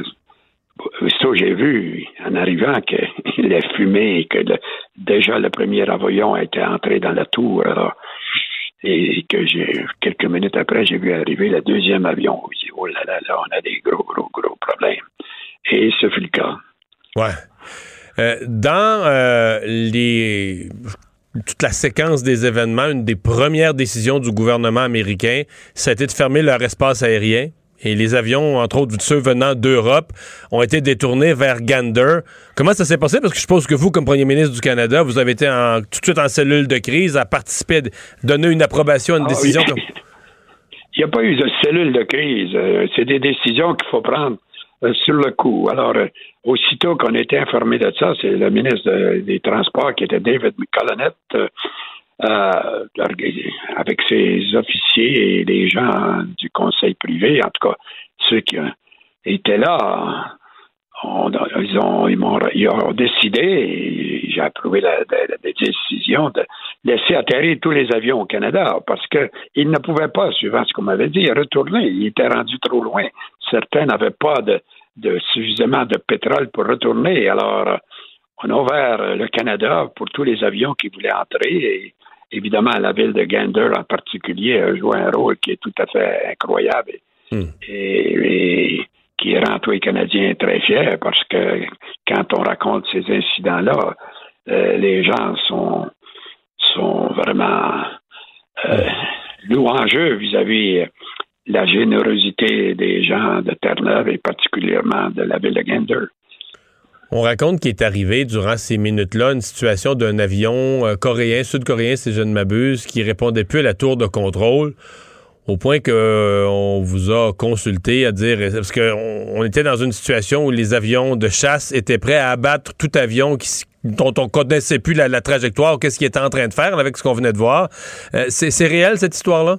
Oui, oui, c'est réel. Bon, il m'a dit, il me disait, on ne sait pas, les pilotes ne communiquaient pas avec les tours de contrôle, ils ne répondaient pas à des communications qu'ils recevaient de qui que ce soit. Alors, quand elle était, elle est passée au-dessus d'Alaska, elle s'est emmenée au-dessus du Canada. Et là, ben, ils ont dit, elle s'en va probablement à Vancouver. Elle peut euh, faire un dégât énorme à Vancouver. Et si. Alors, on en a discuté, mais on a conclu que si elle s'en allait vers Vancouver, qu'il faudrait la- la- comme on dit, la descendre et la faire tomber. Alors, euh, ils m'ont expliqué que c'était un avion commercial et qui était probablement plein de, de 300 passagers. Alors, euh, ben, j'ai dit, écoutez, s'il faut le faire, on va le faire, euh, mais seulement euh, si, quand ce sera le moment, quand l'avion sera assez près de Vancouver, euh, euh, vous êtes autorisé à vous préparer, mais rappelez-moi et je, je vais vous donner la permission, mais j'aimerais que vous me rappeliez avant d'agir. Et on n'a pas eu, j'ai pas eu d'autre téléphone parce que le pilote s'est identifié. Les communications se sont rétablies, ouais. se sont rétablis, mais c'était un moment. Évidemment, on est assis là. Quand je regarde ça en rétrospective, c'est ça que je disais tantôt, c'est une journée qu'on ne veut pas revivre. Quand vous réalisez que vous dites oui à possibilité de, de faire tomber un avion avec euh, 300 passagers, euh, vous avez des sueurs un peu sur le front. Oui, c'est un- dur rappel que c'est aussi ça. Souvent, les gens voient le beau côté du pouvoir, puis euh, l'invitation a des belles réceptions, mais c'est aussi ça le pouvoir. C'est les, les la, tu te lèves le matin, tu sais pas quelle décision tu pourrais avoir à prendre dans le cas d'une crise du, genre. Ah, c'est sûr. Écoutez, vous avez fait de la politique, vous savez comment c'est. c'est- ben, on n'est pas forcé de faire de la politique, mais il faut réaliser qu'il y a des moments difficiles et que c'est toujours controversé. Mais euh, pour moi, évidemment, j'ai fait mon, mon job cette journée-là, comme les autres, de mon mieux. On peut pas faire. La plupart des politiciens font toujours de leur mieux. Souvent, on n'est pas d'accord, mais alors moi, c'était mon motto. Je, je faisais je prenais ce que je croyais étaient les meilleures décisions et puis euh, j'ai fait ça pendant 40 ans. Alors. Ouais. Les, euh, bon, les Américains étaient sûrement heureux de la collaboration là, du Canada dans cette, euh, dans cette journée-là. Euh, il y a quand même eu du côté américain dans les jours, les, peut-être plus les semaines qui ont suivi, une espèce de ressac. Là, on a laissé, on en voulait au Canada. on semblait laisser entendre que c'est la, la frontière du Canada était une passoire, que ces, ces gens-là étaient passés par le Canada. Les enquêtes, ont, c'est pas avéré vrai, je pense, mais pardonnez-moi, comment vous avez vécu ce bout-là? Bah, je trouve ça désagréable. Comme il n'y avait aucune preuve que ça pouvait venir du Canada, mais il y a beaucoup de gens dans la vie publique qui cherchent à trouver quelqu'un à blâmer. Ouais, il y a, un coupable. Là, on trouvait, chercher un coupable. Ils ne pouvaient pas admettre qu'il pouvait être, euh, que ça, aurait servi leur but politique de, de, si on avait été coupable de quelque chose, mais au contraire, on était euh, de, vraiment de très bons amis et euh, suis pas sûr que tous les pays auraient fait la même chose qu'on a fait de recevoir tous les avions qu'eux-mêmes ne voulaient pas recevoir. Quand ils ont décidé de, barrer tous les aéroports de tous les, de tous les États-Unis, entre nous, c'était peut-être un peu exagéré, mais les gens étaient dans les airs, il fallait que quelqu'un les reçoive. Ouais. Euh, je, je, vous lance ça. Est-ce que l'idée vous a passé par la tête? Imaginons qu'un avion détourné, qui peut plus retourner en sol américain décide de dire je vais changer de cible puis euh, je vais frapper quelque chose au Canada. Euh, vous aviez quand même une décision à prendre. Non, ça, ça, ça. Pensé à ça. Heureusement, j'ai pas pensé à ça. OK, donc vous Non, j'ai dit non, pour moi, c'était c'était une occasion. Euh, je pense qu'on a pris la, la, bonne décision et, et je me rappelle d'avoir vu un commentaire dans un journal à un moment donné où une personne de Terre-Neuve se faisait remercier par un des survivants, si on peut les appeler comme ça, les gens qui ont atterri à Terre-Neuve. Et le Terre-Neuvien a dit, ben écoutez, euh, euh, non, non, c'est normal qu'on ait fait ça, vous auriez fait la même chose. Et l'Américain n'avait pas dit, je suis pas sûr. Oh, ouais. C'est vrai. Hein? Ben, euh, l'opinion d'un individu. Je comprends. Ben, pendant combien de jours euh, ou de semaines, votre impression, vous avez eu le sentiment, vous, comme premier ministre, d'être en situation d'urgence? Parce que, bon, le lendemain, les jours d'après, ça n'arrêtait pas. Là, les, ben, questionnements sur les aéroports. Euh... J'ai pas parlé au président la même journée parce que je, fais, je pensais qu'il y avait d'autres choses à faire que de prendre des téléphones de, de support et j'avais déjà posé des gestes. Et quand il est venu au téléphone, je pense très tôt le lendemain matin, euh, il me remerciait pour ce qu'on avait fait et tout ça, puis il montrait son appréciation. Et évidemment, ça a changé bien des choses dans la vie de tout le monde. Hein. Les aéroports ne sont plus les mêmes. C'est des milliards de dollars que tous les gouvernements doivent dépenser pour la sécurité euh, qui n'existait pas autrefois. Alors, ça a eu un effet considérable. Et euh, alors, il a fallu s'ajuster. Ensuite, il a fallu prendre. Il y a eu des qu'est-ce qu'on va faire? Et en vertu de la 5 euh, du traité de l'OTAN, euh, ce qui a été invoqué et on est allé euh, parce que les Américains avaient été attaqués, ils ont décidé d'attaquer l'Afghanistan, qui était qui était l'endroit où Ben Laden avait établi ses, euh, c'est euh, bases. Mais, mais c'était une de mes questions parce qu'il y a comme deux guerres qui ont suivi de, différentes façons, puis avec un, écart dans le temps. Il y a deux guerres qui ont suivi le 11 septembre, l'Afghanistan et l'Irak. Et dans un cas, vous avez euh, suivi M. Bush ou l'OTAN, et dans l'autre cas, vous avez dit non. Pour l'Irak, vous avez dit le Canada participe pas à ça. Placez-nous dans, dans l'esprit de l'époque, de votre raisonnement pour l'un et pour l'autre. Ben, dans le premier cas, immédiatement, quand ils ont décidé d'attaquer Ben Laden et tout ça en Afghanistan, ils ont invoqué, et il y a eu une résolution de l'OTAN. Et en vertu de l'article 5 du traité de l'OTAN, lorsqu'un des, des membres de l'OTAN est attaqué, les autres membres doivent les suivre et les aider euh, pour se défendre. Alors, on avait une obligation euh, euh, institutionnelle, si je peux employer le mot, d'être présent là. Et tandis que dans l'autre, c'était un choix libre. Euh, Bush disait pour la guerre en Irak, euh, euh, je veux savoir qui sont. on va faire une alliance de nos amis, comprenez-vous, qui nous appuie, qui nous appuie pas. Mais on n'avait pas d'obligation d'y aller. Et on n'avait pas de traité qui nous obligeait de l'aller. C'était pas c'était une guerre décidée, c'était pas les Américains qui, qui était Et vous, et vous, vous avait avez des- pas cru aux motifs? Parce qu'aujourd'hui, on en sait plus sur le fait que les motifs étaient pas très bien fondés, là, pour rester poli, mais vous, vous aviez pas cru aux motifs. Ben écoutez, on en reçoit les, les, les mêmes informations. Il y a un, regroupement d'informations de, euh, de groupe des cinq qui s'appelle euh, pour la, la Grande-Bretagne, le Canada, euh, les États-Unis, la- la- L'Australie, ouais. la Nouvelle-Zélande. Alors, on est censé avoir à peu près les mêmes informations. Suivant. Et moi, ben, j'étais au courant des informations. Et je me rappelle un soir, je lisais ces documents-là à la maison et je vois qu'on avait, on disait dans le document euh, qu'ils avaient surpris un camion qui allait avec des armements de destruction massive du point A au point B en Irak. Et, euh, et ça me fait, j'ai dit, oui, si c'était vrai, il n'y appellerait pas ça des armements de destruction massive. Il dirait, les, les, les meubles de ma belle-mère, là, ça- sont transportés, oui, oui. Il ne sera pas aussi ouvert, mais en tout cas, j'ai eu des doutes. Et puis, euh, plus j'étudiais ça, plus j'avais des doutes.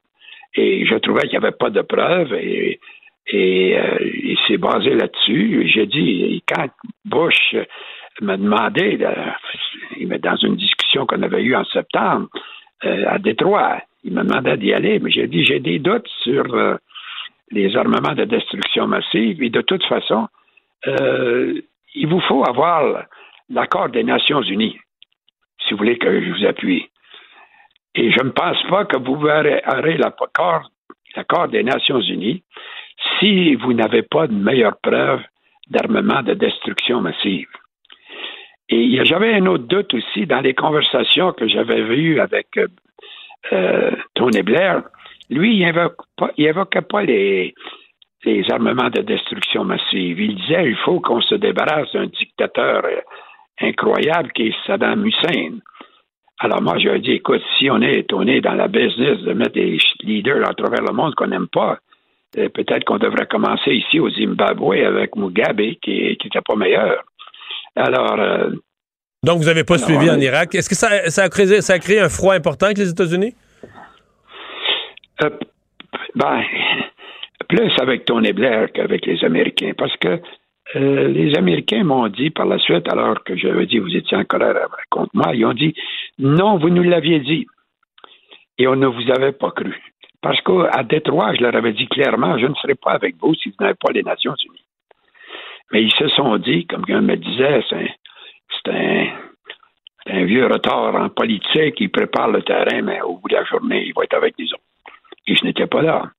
Parce que je leur avais dit. Ils ont dit on était déçus, mais vous ne nous aviez pas trahis. Tandis que d'autres leur avaient dit qu'ils iraient avec eux qui ne sont pas allés. Me- Demandez-moi pas les noms. Ouais. Monsieur Chrétien, euh, c'est très apprécié. Merci beaucoup de nous avoir euh, parlé euh, aujourd'hui.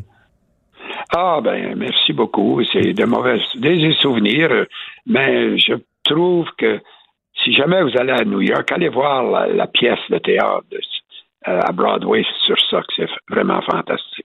Oui, vous étiez là à la, à la première. hein. J'étais allé à la première. Alors, ben, ça m'a fait plaisir. Merci, M. Chrétien. Je vous parle, euh, jeune homme. Au revoir. Au revoir. Le- L'ancien premier ministre du Canada, euh, Jean Chrétien. Mario Dumont et Vincent Dessureau. Inséparables comme les aiguilles d'une montre. Cube, Cube Radio. Vous avez 24 minutes dans une journée. Tout savoir en 24 minutes. Pour s'informer et comprendre en 24 minutes, ici Mario Dumont, en compagnie de Vincent Dessureau, des studios de Cube Radio, la station d'affaires publique de Québecor. Voici Tout savoir en 24 minutes. Tout savoir en 24 minutes. Alors que les cas de COVID montent au euh, Québec, c'est la campagne fédérale qui a retenu l'attention et plus que prévu, le débat en anglais euh, hier, euh, qui était présenté sur plusieurs réseaux anglophones, a pris euh, presque toute la place aujourd'hui dans le paysage médiatique québécois. Euh, François Legault qui a réagi à cette première, qui a fait la, la question posée à Yves-François Blanchette. Je ne veux pas vous la faire entendre, mais vous la, vous, vous, vous la rappelez quand On même. commence à la savoir. Oui, oui, oui. Donc, euh, la- l'animatrice, euh, Mme Curl, euh, Qui euh, demandait au chef bloquiste, euh, dont on dit, vous niez que le Québec a des problèmes avec le racisme, mais vous défendez des lois comme la loi 96, la loi 21 qui marginalisent les minorités religieuses, les anglophones et les allophones. Le Québec est reconnu comme une société distincte, mais pour ceux qui sont à l'extérieur de la province, aidez-les, s'il vous plaît, à comprendre pourquoi votre parti soutient aussi ces lois discriminatoires. Donc, on fait, on prend comme un fait euh, que la loi 96 et euh, le projet de loi 96, la loi 21 sont discriminatoires euh, et fait un lien clair avec euh, du on- racisme. et on prend comme un fait, justement, qu'au Québec, il y a un problème de racisme. Sous-entendu qu'il ne l'a pas ailleurs au Canada. Si tu dis le Québec a un problème de racisme, s'il y avait le même problème des neuf autres provinces, tu l'affirmerais. Tu pas de raison de l'affirmer de cette façon-là. Donc, c'était euh, insultant. Ça fait bondir carrément le premier ministre du Québec, François Legault, aujourd'hui à 13h, point de presse, disant que la nation québécoise était carrément euh, attaquée, euh, que la nation était attaquée dans ses compétences, dans ce qu'il y a de plus important, la langue française, dans ses valeurs. C'est inacceptable selon le premier ministre. Je vous le fais entendre. Le premier devoir d'un premier ministre du Québec, c'est de défendre la nation québécoise, défendre notre langue, défendre nos valeurs. Or, hier soir, ce qu'on a vu au débat des chefs, c'est une attaque contre la loi 21 sur la laïcité, puis contre le projet de loi 96 sur la langue. Prétendre que de protéger le français, c'est discriminatoire ou même raciste, c'est ridicule. Il a même repris une phrase euh, célèbre de Robert Bourassa après le- le- le- le- l'échec de l'accord du lac Mich, le quoi qu'on dise, quoi qu'on fasse. Donc, quoi qu'on dise, quoi qu'on fasse à Ottawa, le Québec est une nation libre de protéger sa langue, ses valeurs, ses pouvoirs. Il a demandé des excuses euh, de la, modératrice et du consortium de médias qui approuvait parce qu'elle a dit à Mme Curl que la photo, la, question avait été euh, vetted, qu'on avait été euh, approuvé la question dans le consortium. Donc d'autres journalistes ont approuvé euh, d'aller de l'avant avec cette question. Euh, François Legault leur demande carrément euh, des excuses. Faut J'ai vu qu'elle s'expliquait, ne s'excuse pas. Elle dit, là, ça semble être la nouvelle défense. Elle dit que c'est parce qu'il y a des gens qui pensent ça au Canada. Puis qu'elle voulait donner la chance à, À Yves-François voix, Blanch- à Yves-François Blanchette de l'expliquer, là.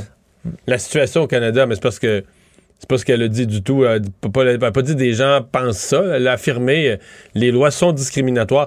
Parce que c'est tout faux, hein, ce qu'elle a dit. D'abord, qu'il y a un problème particulier de racisme au Québec. C'est une affirmation gratuite. Je veux dire, je sais pas comment. euh, toi, t'es pas québécoise. Euh, je serais curieux de savoir son expérience, à quel point elle connaît de fond en comble le Québec. Est-ce qu'elle parle français d'abord? Est-ce qu'elle a pu se promener à travers le Québec, rencontrer les gens? Comment elle affirme une telle chose? Un. Deux, que la loi, par exemple, la loi euh, 21 est discriminatoire. Là, ça, c'est une fausseté.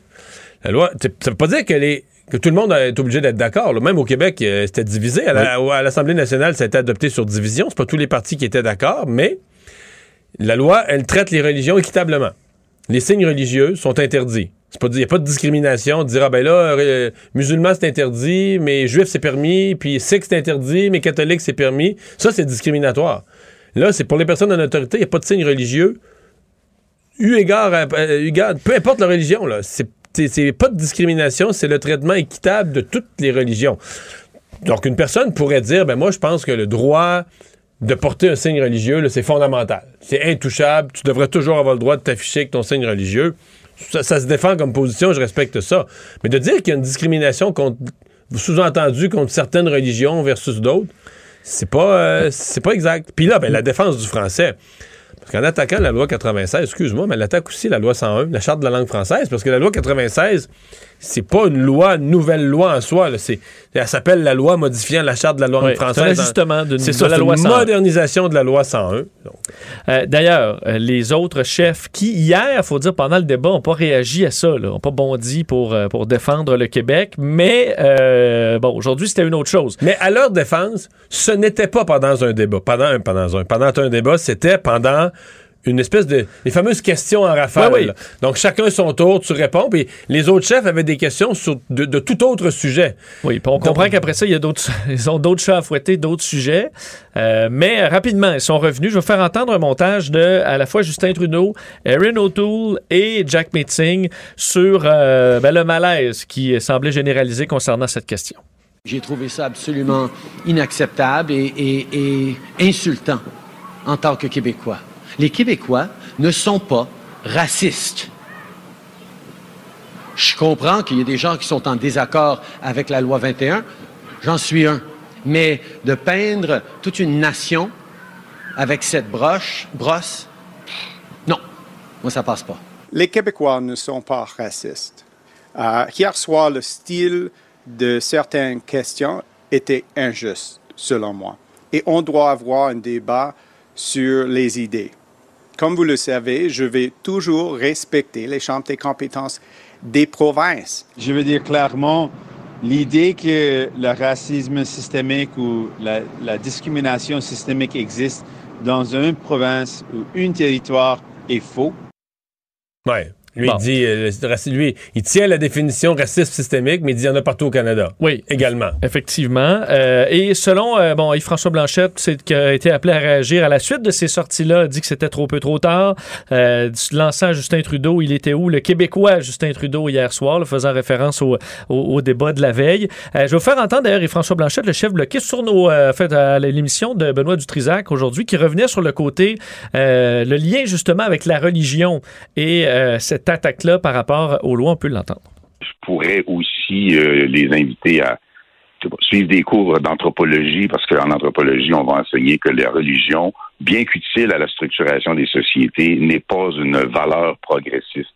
La religion n'a jamais protégé l'égalité des femmes au sein de l'appareil d'État. Elle ne le fera jamais. La laïcité de l'État est une valeur progressiste, est une valeur qui protège l'égalité des droits et des chances. Il répondait à ce moment-là à un ami Paul qui, pendant le débat, lui offrait de, de, de, une leçon, une leçon de, de, de l'informer sur... Euh, ouais, de l'éduquer carrément. Euh, Mais bon. c'était... Tout ça là, a été vraiment, là, je pense, pour n'importe qui qui a un sentiment un peu nationaliste au Québec, là, tout ça était vraiment irritant dans le débat... Euh, dans le, là, le, le, débat en anglais, qui, par ailleurs, a été le vrai débat. Là. Je veux dire... Euh, c'est plate à dire pour nous les francophones, mais là, là tu voyais Jack pas Jack Metzing et Aaron O'Toole qui étaient vraiment à l'aise. Les sujets ont été mieux débattus parce qu'ils maîtrisaient mieux la langue. Pour moi, là, j'ai vu les trois. Ça a été, ça a été le pas le meilleur, c'est que c'est la formule, je n'aimais pas du tout. Mais c'est que c'est là que tu te rends compte quand c'est en anglais que se passe le, le, le, le vrai débat. Par ailleurs, on se comprend que pour Yves-François Blanchette, c'est le party. Là. Oui, mais d'ailleurs, il, il, est outré, il est outré sur la place publique. Mais je veux mais dire. Il est outré avec un sourire. Ben là, c'est au casino, lui, là, quelque part. Je sais pas s'il s'en est rendu compte sur le coup. Le problème, c'est que sur le coup, il était vraiment insulté, puis tout ça. Je, mais je veux dire, mettons, quand les autres, mettons, dans la minute d'après, là, quand, je sais pas, la question suivante était un autre chef, tout, t'es comme en recul, tu réfléchis, là. Il a dû entendre comme au casino quand la... bing, bing, bing, bing, oui, mais là, euh, aujourd'hui, là, c'était, c'est le début du vote par anticipation. Mais je suis convaincu qu'il y a des gens qui sont allés voter bloc, peut-être qu'ils avaient prévu bon. pas aller voter, c'est sûr. Toi, mais, selon toi, ça, ça va avoir un effet tout ça, là? Oui, parce que c'était, c'était émotif, ça touche les gens. Mais regarde, je vais te dire mon résumé du 24 heures. Puis là, je me mets dans la peau de Justin Trudeau. Justin Trudeau se lève hier matin. Tout va bien. Il a dominé dans les deux débats. Les deux débats en français sont passés, il a dominé. Ça a été plutôt bien, même plusieurs vont dire qu'il a gagné. Les sondages qui étaient à la baisse dans la première moitié de campagne, c'est pas parfait, mais c'est reparti à la hausse. Tu sais, un ciel, là, clair. Oui. Les choses vont plutôt bien. Oui. Et en 24 heures, trois événements, Vincent. François Legault donne son appui à Aaron O'Toole. C'est l'adversaire de M. Euh, euh, mm. Au Québec, c'est un des adversaires de M. Trudeau. Une claque d'en face peut perdre quelques, peut perdre quelques sièges. Ouais. Son autre adversaire, Yves-François Blanchet, reçoit vraiment le, le, du vent dans les voiles par l'animatrice du débat, créant une controverse émotive au Québec. C'est pas bon, M. Trudeau. Bon, ces deux événements-là touchent le Québec. Mais dans le débat en anglais lui-même, oublions-le pas, parce qu'il y a quand même eu un débat en anglais qui s'est déroulé que les anglophones ont suivi. Sincèrement, je pense qu'il a perdu. Puis la plupart des analystes considèrent qu'il a perdu. Pas qu'il s'est fait dévisser ou qu'il n'a pas été capable de se défendre, mais Vincent, il en a mangé toute une. Là. Il s'est fait brasser le pommier sur le féminisme par Mme Paul, sur l'environnement par tout le monde, sur le leadership, sur ceci, sur cela. Donc, à, dans un scénario minoritaire, si t'en perds là, t'en perds là, t'en perds là, à un moment ah, donné, non, non, tu, euh, tu, tu, gagnes pas. Là. Je reviens à mon image. Hier matin, M. Trudeau se lève, il y a un ciel clair. En 24 heures, trois événements font que ce matin, il se réveille et il dit Ouais, le ciel s'est ennuagé passablement. Mais il y avait un peu d'unité, Mario, sur un sujet quand même, et c'est euh, la vaccination. Je sais pas si tu as vu ce montage. euh, Ouais, ils ont tourné ça probablement dans un hôtel euh, pas loin ouais, d'où ils étaient. Au Sheraton de Gatineau. Ça, ça avait l'air de ça aussi, là. Tu as vu la vidéo? euh, c'est pas Mais très léché, là. C'est pas léché du tout, mais est-ce que ça fait pas euh, 2021, euh, tu sais, Jack Metzing est en, t-shirt? Ouais. Non, mais ça fait improvisé, le sans, sans prétention, dans une salle d'hôtel. euh. Tout le monde bien crispé dans un petit lobby. euh, je sais pas, moi, j'ai pas trouvé. euh, je me dis, pour le- l'importance du sujet, que de dire tous les chefs sont unis pour demander aux Canadiens de se faire vacciner, pas trouvé que ça rendait justice à l'importance du sujet. les jeunes, mettons, les jeunes aiment le spontané aujourd'hui, quelque chose qui Ouais, a mais pas l'air trop... Spontan-le avait filmé à la, à verticale avec ton téléphone pour euh, TikTok, là. Mais ça, je trouvais que c'était très crispé dans un éclairage nul d'un lobby d'hôtel. Je vais vous faire entendre euh, à vous, j'ai coupé des petits bouts parce que c'était un peu long, euh, mais euh, voici les cinq chefs qui vous parlent de la vaccination et qui sont tous ensemble. Unis. Unis. On est tous ensemble. On a fait du chemin ensemble. C'est le temps de finir cette pandémie pour de bon. Alors faites-vous vacciner. Les vaccins sont sécuritaires et efficaces et les vaccins sont un outil très important dans notre lutte contre la COVID-19.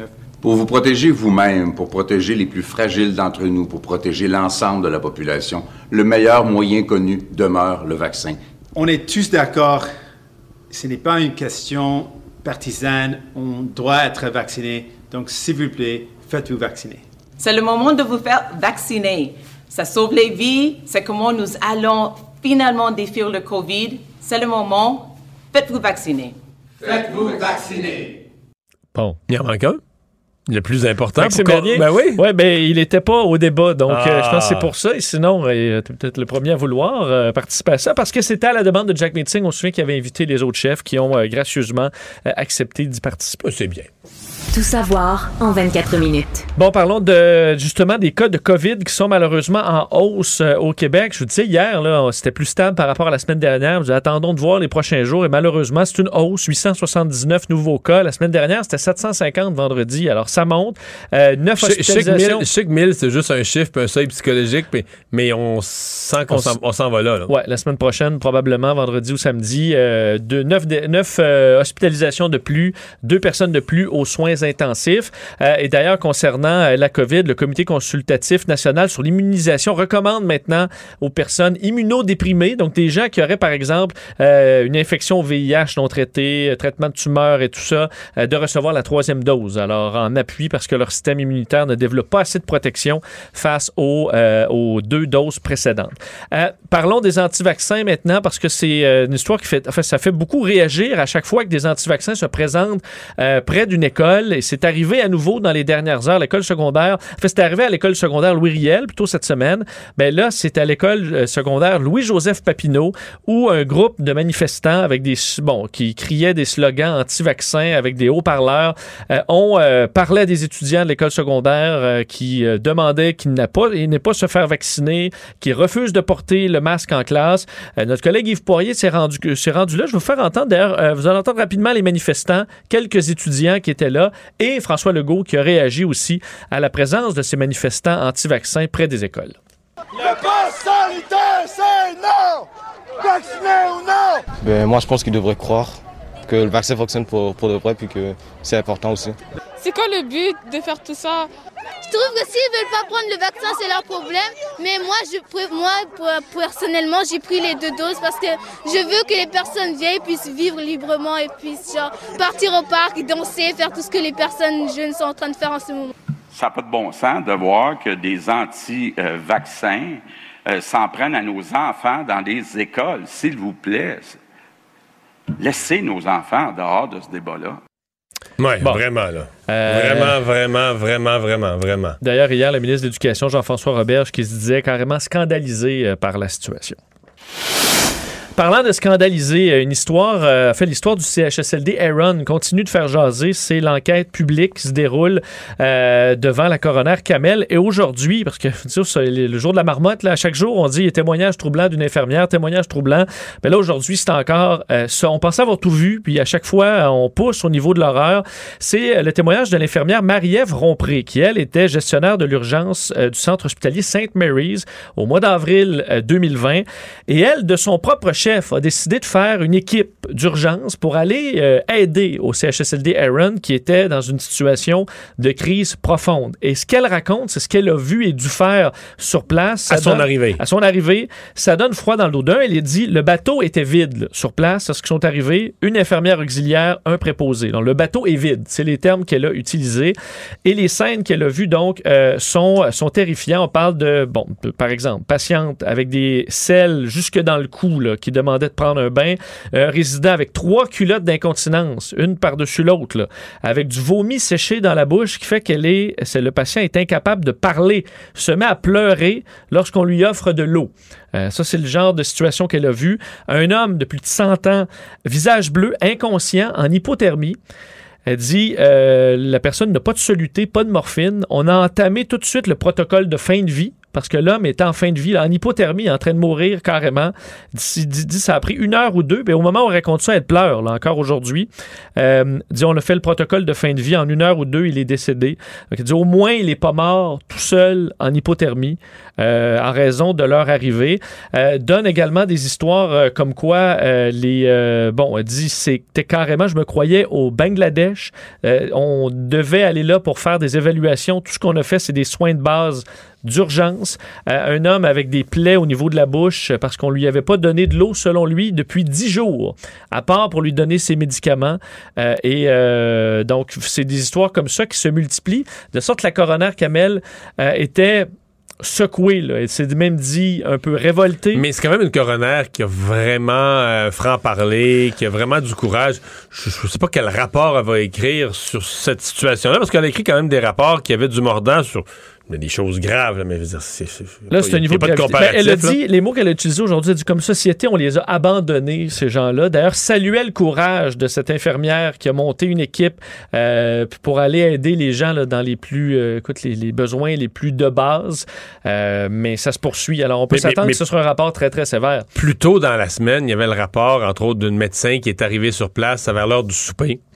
Euh, mais en fait, à chaque fois, c'est un peu la même histoire. Les gens étaient appelés un peu en renfort, euh, venir euh, faire une, une évaluation, apporter de la... Et tout de suite, tout de suite, tout de suite, arriver en soins d'urgence, parce que tout ce qu'ils découvraient était terrible. Mais elle disait, on a une, on a des plateaux avec de la nourriture dessus. Il est 18h15. Puis quand on regarde les plateaux, on se rend compte que c'est des toasts. Il y a des toasts. C'est le déjeuner. c'est le déjeuner qui est dans les plateaux. Donc, le déjeuner n'a pas été servi. Il n'y a pas eu de dîner. Il n'y a pas de souper qui est prêt. Il n'y avait plus de personnel, donc il n'y a pas de souper. Et le déjeuner n'a toujours pas été distribué. Ben, le déjeuner qui est plus, qui est plus mangeable, là, des toasts, c'est- s'entend que c'est plus. Non, non. Mais c'était ça la situation. Ben, on disait, il y a une dame qui réclamait, euh, quand elle a vu, elle dit, il va y avoir des serviettes pour me donner un bain? Puis elle dit, quand on est allé voir les, ses documents, c'était marqué qu'il n'y avait pas de serviettes à tous les jours euh, précédents, euh, disant que, mais elle dit, il y en a des serviettes. Mais elle marquait euh, pas de serviettes, pas de serviettes. Alors on l'avait pas, cette personne-là, comme comme, raison, mais elle dit, il y en a des serviettes. La dame était euh, jamais lavée. Euh, passons rapidement sur la météo parce que les gens de l'Est du Québec seront touchés là, jusque dans les maritimes par les restes de l'ouragan Larry qui va laisser là, des pluies en Gaspésie, Côte-Nord, là, Ouais, au 50 à dép- au 70 départ, on avait dit que ça allait passer au bout, bout, bout de Terre-Neuve, mais la trajectoire est rentrée là, vers l'est du Québec. hein. De sorte que euh, 50 à 70 mm de pluie, là, c'est énorme. Ça on, devrait on vient affecter- de connaître des inondations la semaine passée. Ouais, donc on devrait frapper là, les secteurs de Natashquan, Saint-Anne-des-Monts, Grande-Vallée, île d'Anticosti, euh, des pluies euh, qui pourraient être torrentielles. Alors soyez avisés, ça pourrait vous frapper dans les prochaines heures.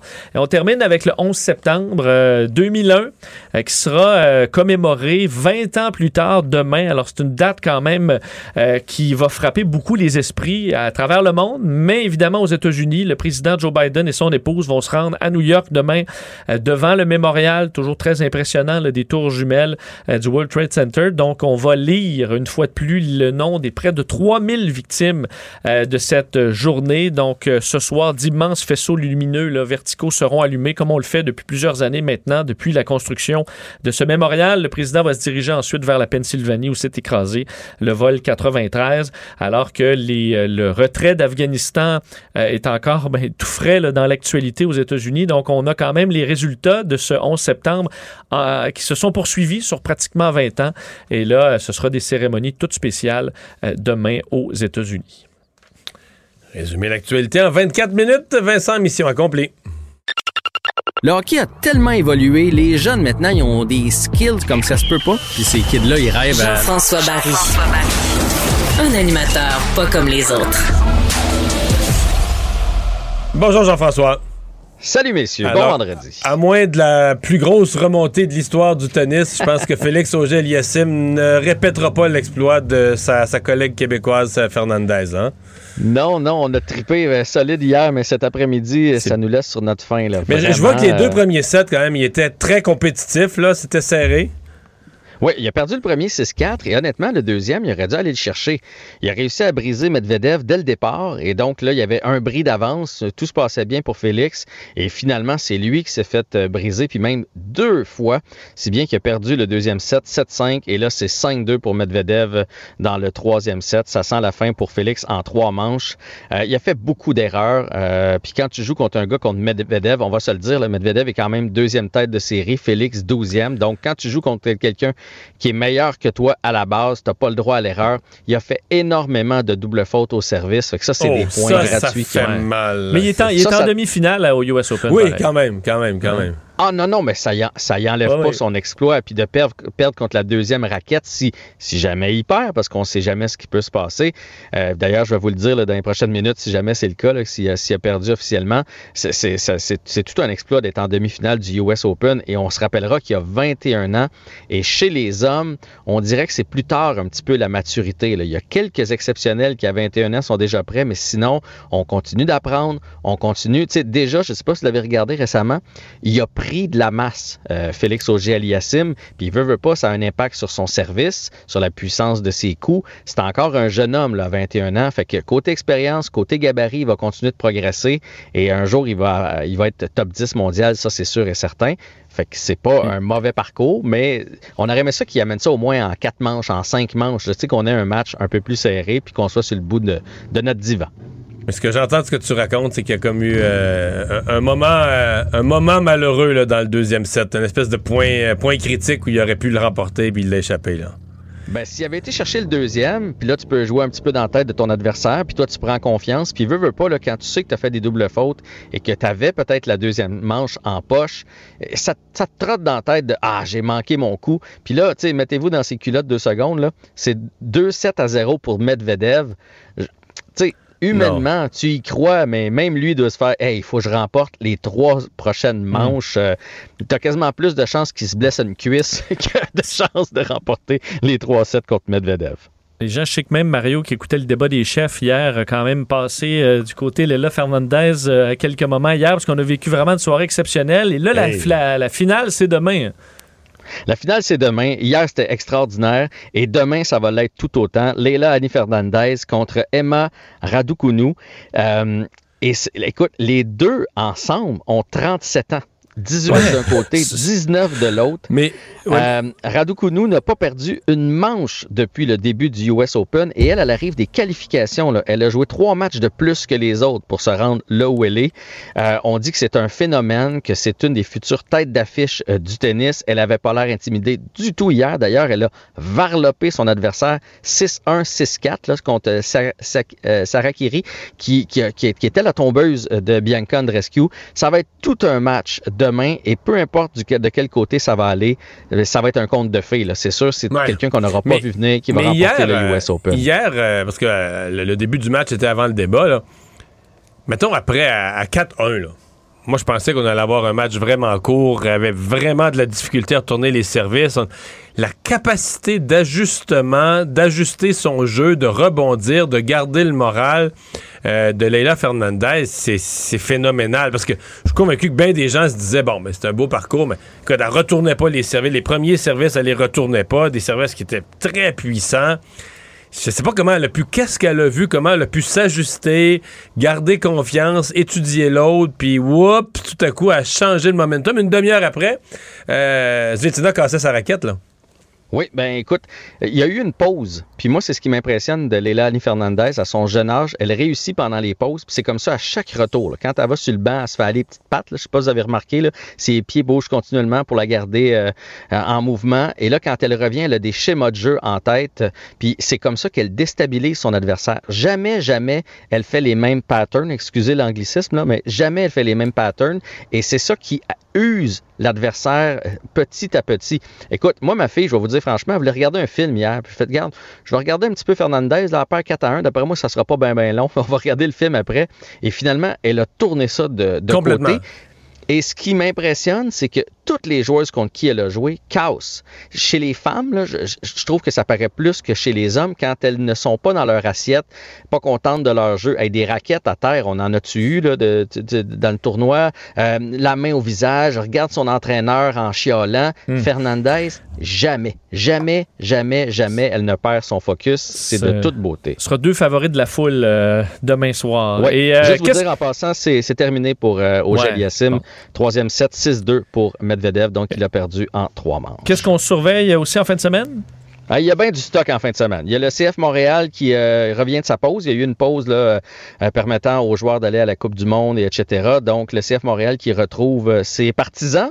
Et pas tous les partisans, on le rappellera. Il n'y aura pas d'ultra au stade. La section 132 étant fermée. C'est Nashville, donc, euh, qu'on affronte demain. Nashville est troisième. euh, le CF Montréal est sixième. Mais il y a quand même un gros écart. là. Ils ont une fiche de 9, 2 et 11 euh, Nashville, alors que nous, on est 8, 7 et 7. Fait que nous autres, on joue pour 500, alors que les autres là, sont dans les équipes de la Ligue. On a joué deux fois contre eux autres en 2021 et les deux fois, ça a été des matchs nuls. Alors, ça va être une belle soirée. Annonce beau demain, soit dit en passant. C'est une belle soirée pour aller au stade Saputo. Sinon, le match est à TVA Sport en soirée demain. C'est le Grand Prix d'Italie. Grand Prix d'Italie ce week-end. Ça n'a pas bien été pour Lance Stroll aujourd'hui euh, lors des qualifications, là, qui a terminé 12e. Et sinon, ben, il y a du football de la, la NFL. On va commencer Ouais, par le, le- le le- premier dimanche de football. euh, je vais sûrement être au rendez-vous pour regarder ça euh, dimanche. Donc, c'est le premier un gros dimanche parce qu'il n'y a pas d'équipe en congé. Là. Toutes les équipes, Ouais. toutes les équipes vont, vont jouer. Merci, bonne fin de semaine, Jean-François. À vous autres aussi. Bon, Salut. bonne finale demain. Merci, on s'arrête. Mario Dumont et Vincent Dessureau. Un duo aussi populaire que Batman et Robin. Cube, Cube Radio. Cube Radio. Cube Radio. En direct à LCN. Mario Dumont est avec nous. Bonjour, Mario. Bonjour. François Legault a ajouté sa voix là, aujourd'hui à celle de M. Blanchette pour dénoncer ce qu'il considère comme des attaques claires envers euh, le Québec. là. Euh, si le, le consortium des médias voulait raviver la fibre indépendantiste des Québécois, c'est réussi? C'est- c'était choquant. Puis euh, c'est pas euh, c'est pas de dire, faut pas confondre, c'est pas de dire que le Québec accepte pas d'être critiqué ou que la loi 21, on est- tout le monde est obligé d'être d'accord. C'est pas ça là. C'est pas ça. Ces lois-là, c'est- on peut être d'accord, on peut être pas d'accord, mais ce qui a été dit était pour l'ouverture d'un débat hautement inacceptable. Je prends les éléments un par un. D'abord, en vertu de quoi on dit le Québec a un problème de racisme. Elle affirme ça, elle, mais pourquoi le Québec plus qu'une autre province? Que- Qu'est-ce qu'elle a comme que- de, que- de quel, euh, de quel piédestal elle, affirme ça? C'est une insulte. Deux, euh, bon, la loi 21, elle dit c'est une loi discriminatoire, c'est faux. La loi 21, on peut être pas d'accord, on peut tenir au droit de porter un signe religieux, on n'est pas obligé d'être d'accord. D'ailleurs, au Québec, les partis, il y avait quatre partis à l'Assemblée nationale, il y en a deux d'accord, deux pas d'accord, mais la majorité a adopté lé- légitimement le projet. Mais il n'y a pas de discrimination. là. Toutes les religions, musulmans, catholiques, juifs, sikhs, toutes les religions sont sur un pied d'égalité. C'est pas discriminatoire, Ouais, c'est faux de dire ça. Et l'autre affaire, la loi 96, ça, c'est le français. C'est la protection de la langue d'une minorité sur le continent nord-américain. Et c'est une loi qui vient modifier la charte de la langue française, la loi 101. Donc, quand tu attaques ça, c'est comme si tu dis, là, le Québec n'a pas le droit de défendre sa langue, de protéger sa langue. Alors, tu sais, ça écorchait. Là. Je veux dire que moi, comme Québécois, nationaliste, je veux dire, le débat commençait en anglais, je regardais ça. Sincèrement, j'étais chez Mhm. nous. J'étais sans connaissance. Et, bon, Ça euh, écorchait. ouais, vraiment, vraiment. Bon, Mario, maintenant, pl- plusieurs veulent des excuses, là, mais sentiment qu'il va falloir faire une croix là-dessus. là. La, la modératrice et le consortium, et, et là, on voit c'est qui le consortium, là? CBC News, CTV News, Global et, et PTN. là. Euh, ben, tout le monde se, se relance la balle aujourd'hui. C'est pas Hmm. moi, non, ils n'ont pas vérifié la question. Enfin bref, c'est une confusion totale. Mais il y a clairement un groupe de journalistes qui avaient accepté la question, puis qui c'est ça qui Mhm. fait peur quasiment, qui se sont dit ah ben non c'est bien correct, Là, on va dire ça sur le Québec, c'est bien correct. Ouais. Bon, euh, ces gens-là, je- on, on va se dire la vérité. là. Dire, cette affaire-là vient aider le bloc. Là. C'est Monsieur, euh, Monsieur Blanchette, il est à la Mhm. fois outré, mais je veux dire quand les caméras se ferment, il est sur le party. Là. Lui, ça lui donne, ça lui donne de la, de la matière, ça lui donne de l'eau au moulin. Ouais. Euh, malgré la, la- la longue journée d'hier, on se demande si Justin Trudeau a, a trouvé le sommeil rapidement. Euh, moi, là, ma lecture, c'est qu'en 24 heures, mettons, OK, hier matin, Justin Trudeau se lève, là, tout va bien. Euh, les deux débats en français, ils ont bien performé. Les sondages sont repartis à la hausse. Et là, tout à coup, en 24 heures, la prise de position de François Legault, qui dit qu'il faut se méfier des libéraux, parle en faveur de Renault Tool. C'est pas bon pour M. Trudeau au Québec. La modératrice du débat qui insulte les Québécois, ça aide le bloc. C'est pas bon tout pour M. Trudeau au Québec. Et oublions-le pas, le débat en anglais a quand même eu lieu. Et à mon avis, puis ils sont, on est plusieurs à penser ça, il l'a pas gagné. Je pense qu'il l'a perdu. M. O'Toole, Mme Paul, M. Singh ont eu l'avantage. M. Trudeau, il n'a pas été mauvais, il s'est défendu, mais il s'est fait brasser le pommier, pas à peu près sur son bilan. Donc, tout ça mis dans la balance, à mon avis. là. Hier matin, le ciel était ensoleillé pour lui. Ce matin, il se lève avec un ciel pas mal plus nuageux euh, à, à 10 jours du vote, là. Avec la grosse grêle. Ouais. Je vais t'entendre, euh, Mario, sur cette, cette autre euh, manif, là, des, des- ce qu'on appelle les anti-vax, devant une école secondaire. là. Euh, ces gens-là ont absolument rien à cirer là, des menaces ou des demandes euh, pressantes des autorités. Là. Le ministre Roberge aussi a demandé une vigilance accrue des policiers. Bon, les policiers aujourd'hui, qui ont regardé ça de loin, c'est rien passé. Jusqu'où on va tolérer ces radicaux, Mario? Mais C'est parce que le public, les parents, même les jeunes, je dois avouer que tous les journalistes qui s'adressent à des jeunes, c'est quand même rassurant. On se rend compte qu'on a des beaux jeunes, puis des bons jeunes, puis qui est pas mal Ouais. plus raisonnable là, que ces, ces têtes légères-là. Mais c'est, c'est, que c'est- à un moment donné, c'est que c'est pas acceptable. Je veux dire, qu'est-ce que c'est que l'école? C'est une sorte de, de- de lieu sacré. On dit, euh, faut que nos jeunes puissent aller à l'école. Rien de plus important que leur éducation, que l'école. Les parents sont furieux. Les parents acceptent pas ça. Les parents sont furieux. Alors, Ouais. le gouvernement... on, a là, beau quand- le dire, on a beau le dire, Mario, on a beau le dire, ils vont, ils vont, ils vont recommencer. Ils vont le Oui, mais là, c'est parce que s'ils comprennent pas le bon sens, il va falloir que quelqu'un leur fasse comprendre. Il va falloir que quelqu'un les aide à comprendre. Et euh, les policiers, les autorités, les gouvernements vont être tout à fait appuyés par l'opinion publique. Pas pour, pas pour les faire taire. Ces gens-là ont le droit à leur liberté d'expression. Ils ont droit à leur opinion. Il y a des mesures sanitaires, il y a des décisions gouvernementales. C'est pas tout le monde qui est obligé d'être d'accord. Mais dans la façon de l'exprimer, de le faire, et on l'a fait euh, dans une rentrée scolaire à la maternelle devant des, entrées, des enfants de 5 ans. On a fait des graffitis sur une école secondaire. Là, on va écœurer des jeunes dans le cours, sur le bord de la cour d'école, s'ostiner avec eux autres. Ça peut pas durer, là. Merci beaucoup, Mario. Bonne, fin de semaine.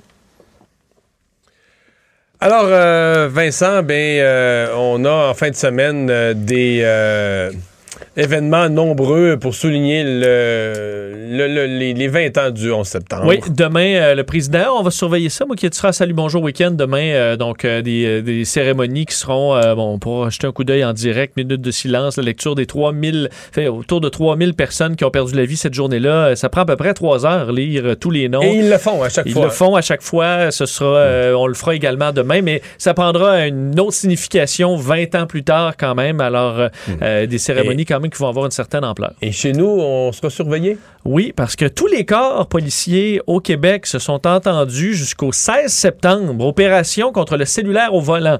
Ça s'appelle Opération nationale concertée Distraction 2021.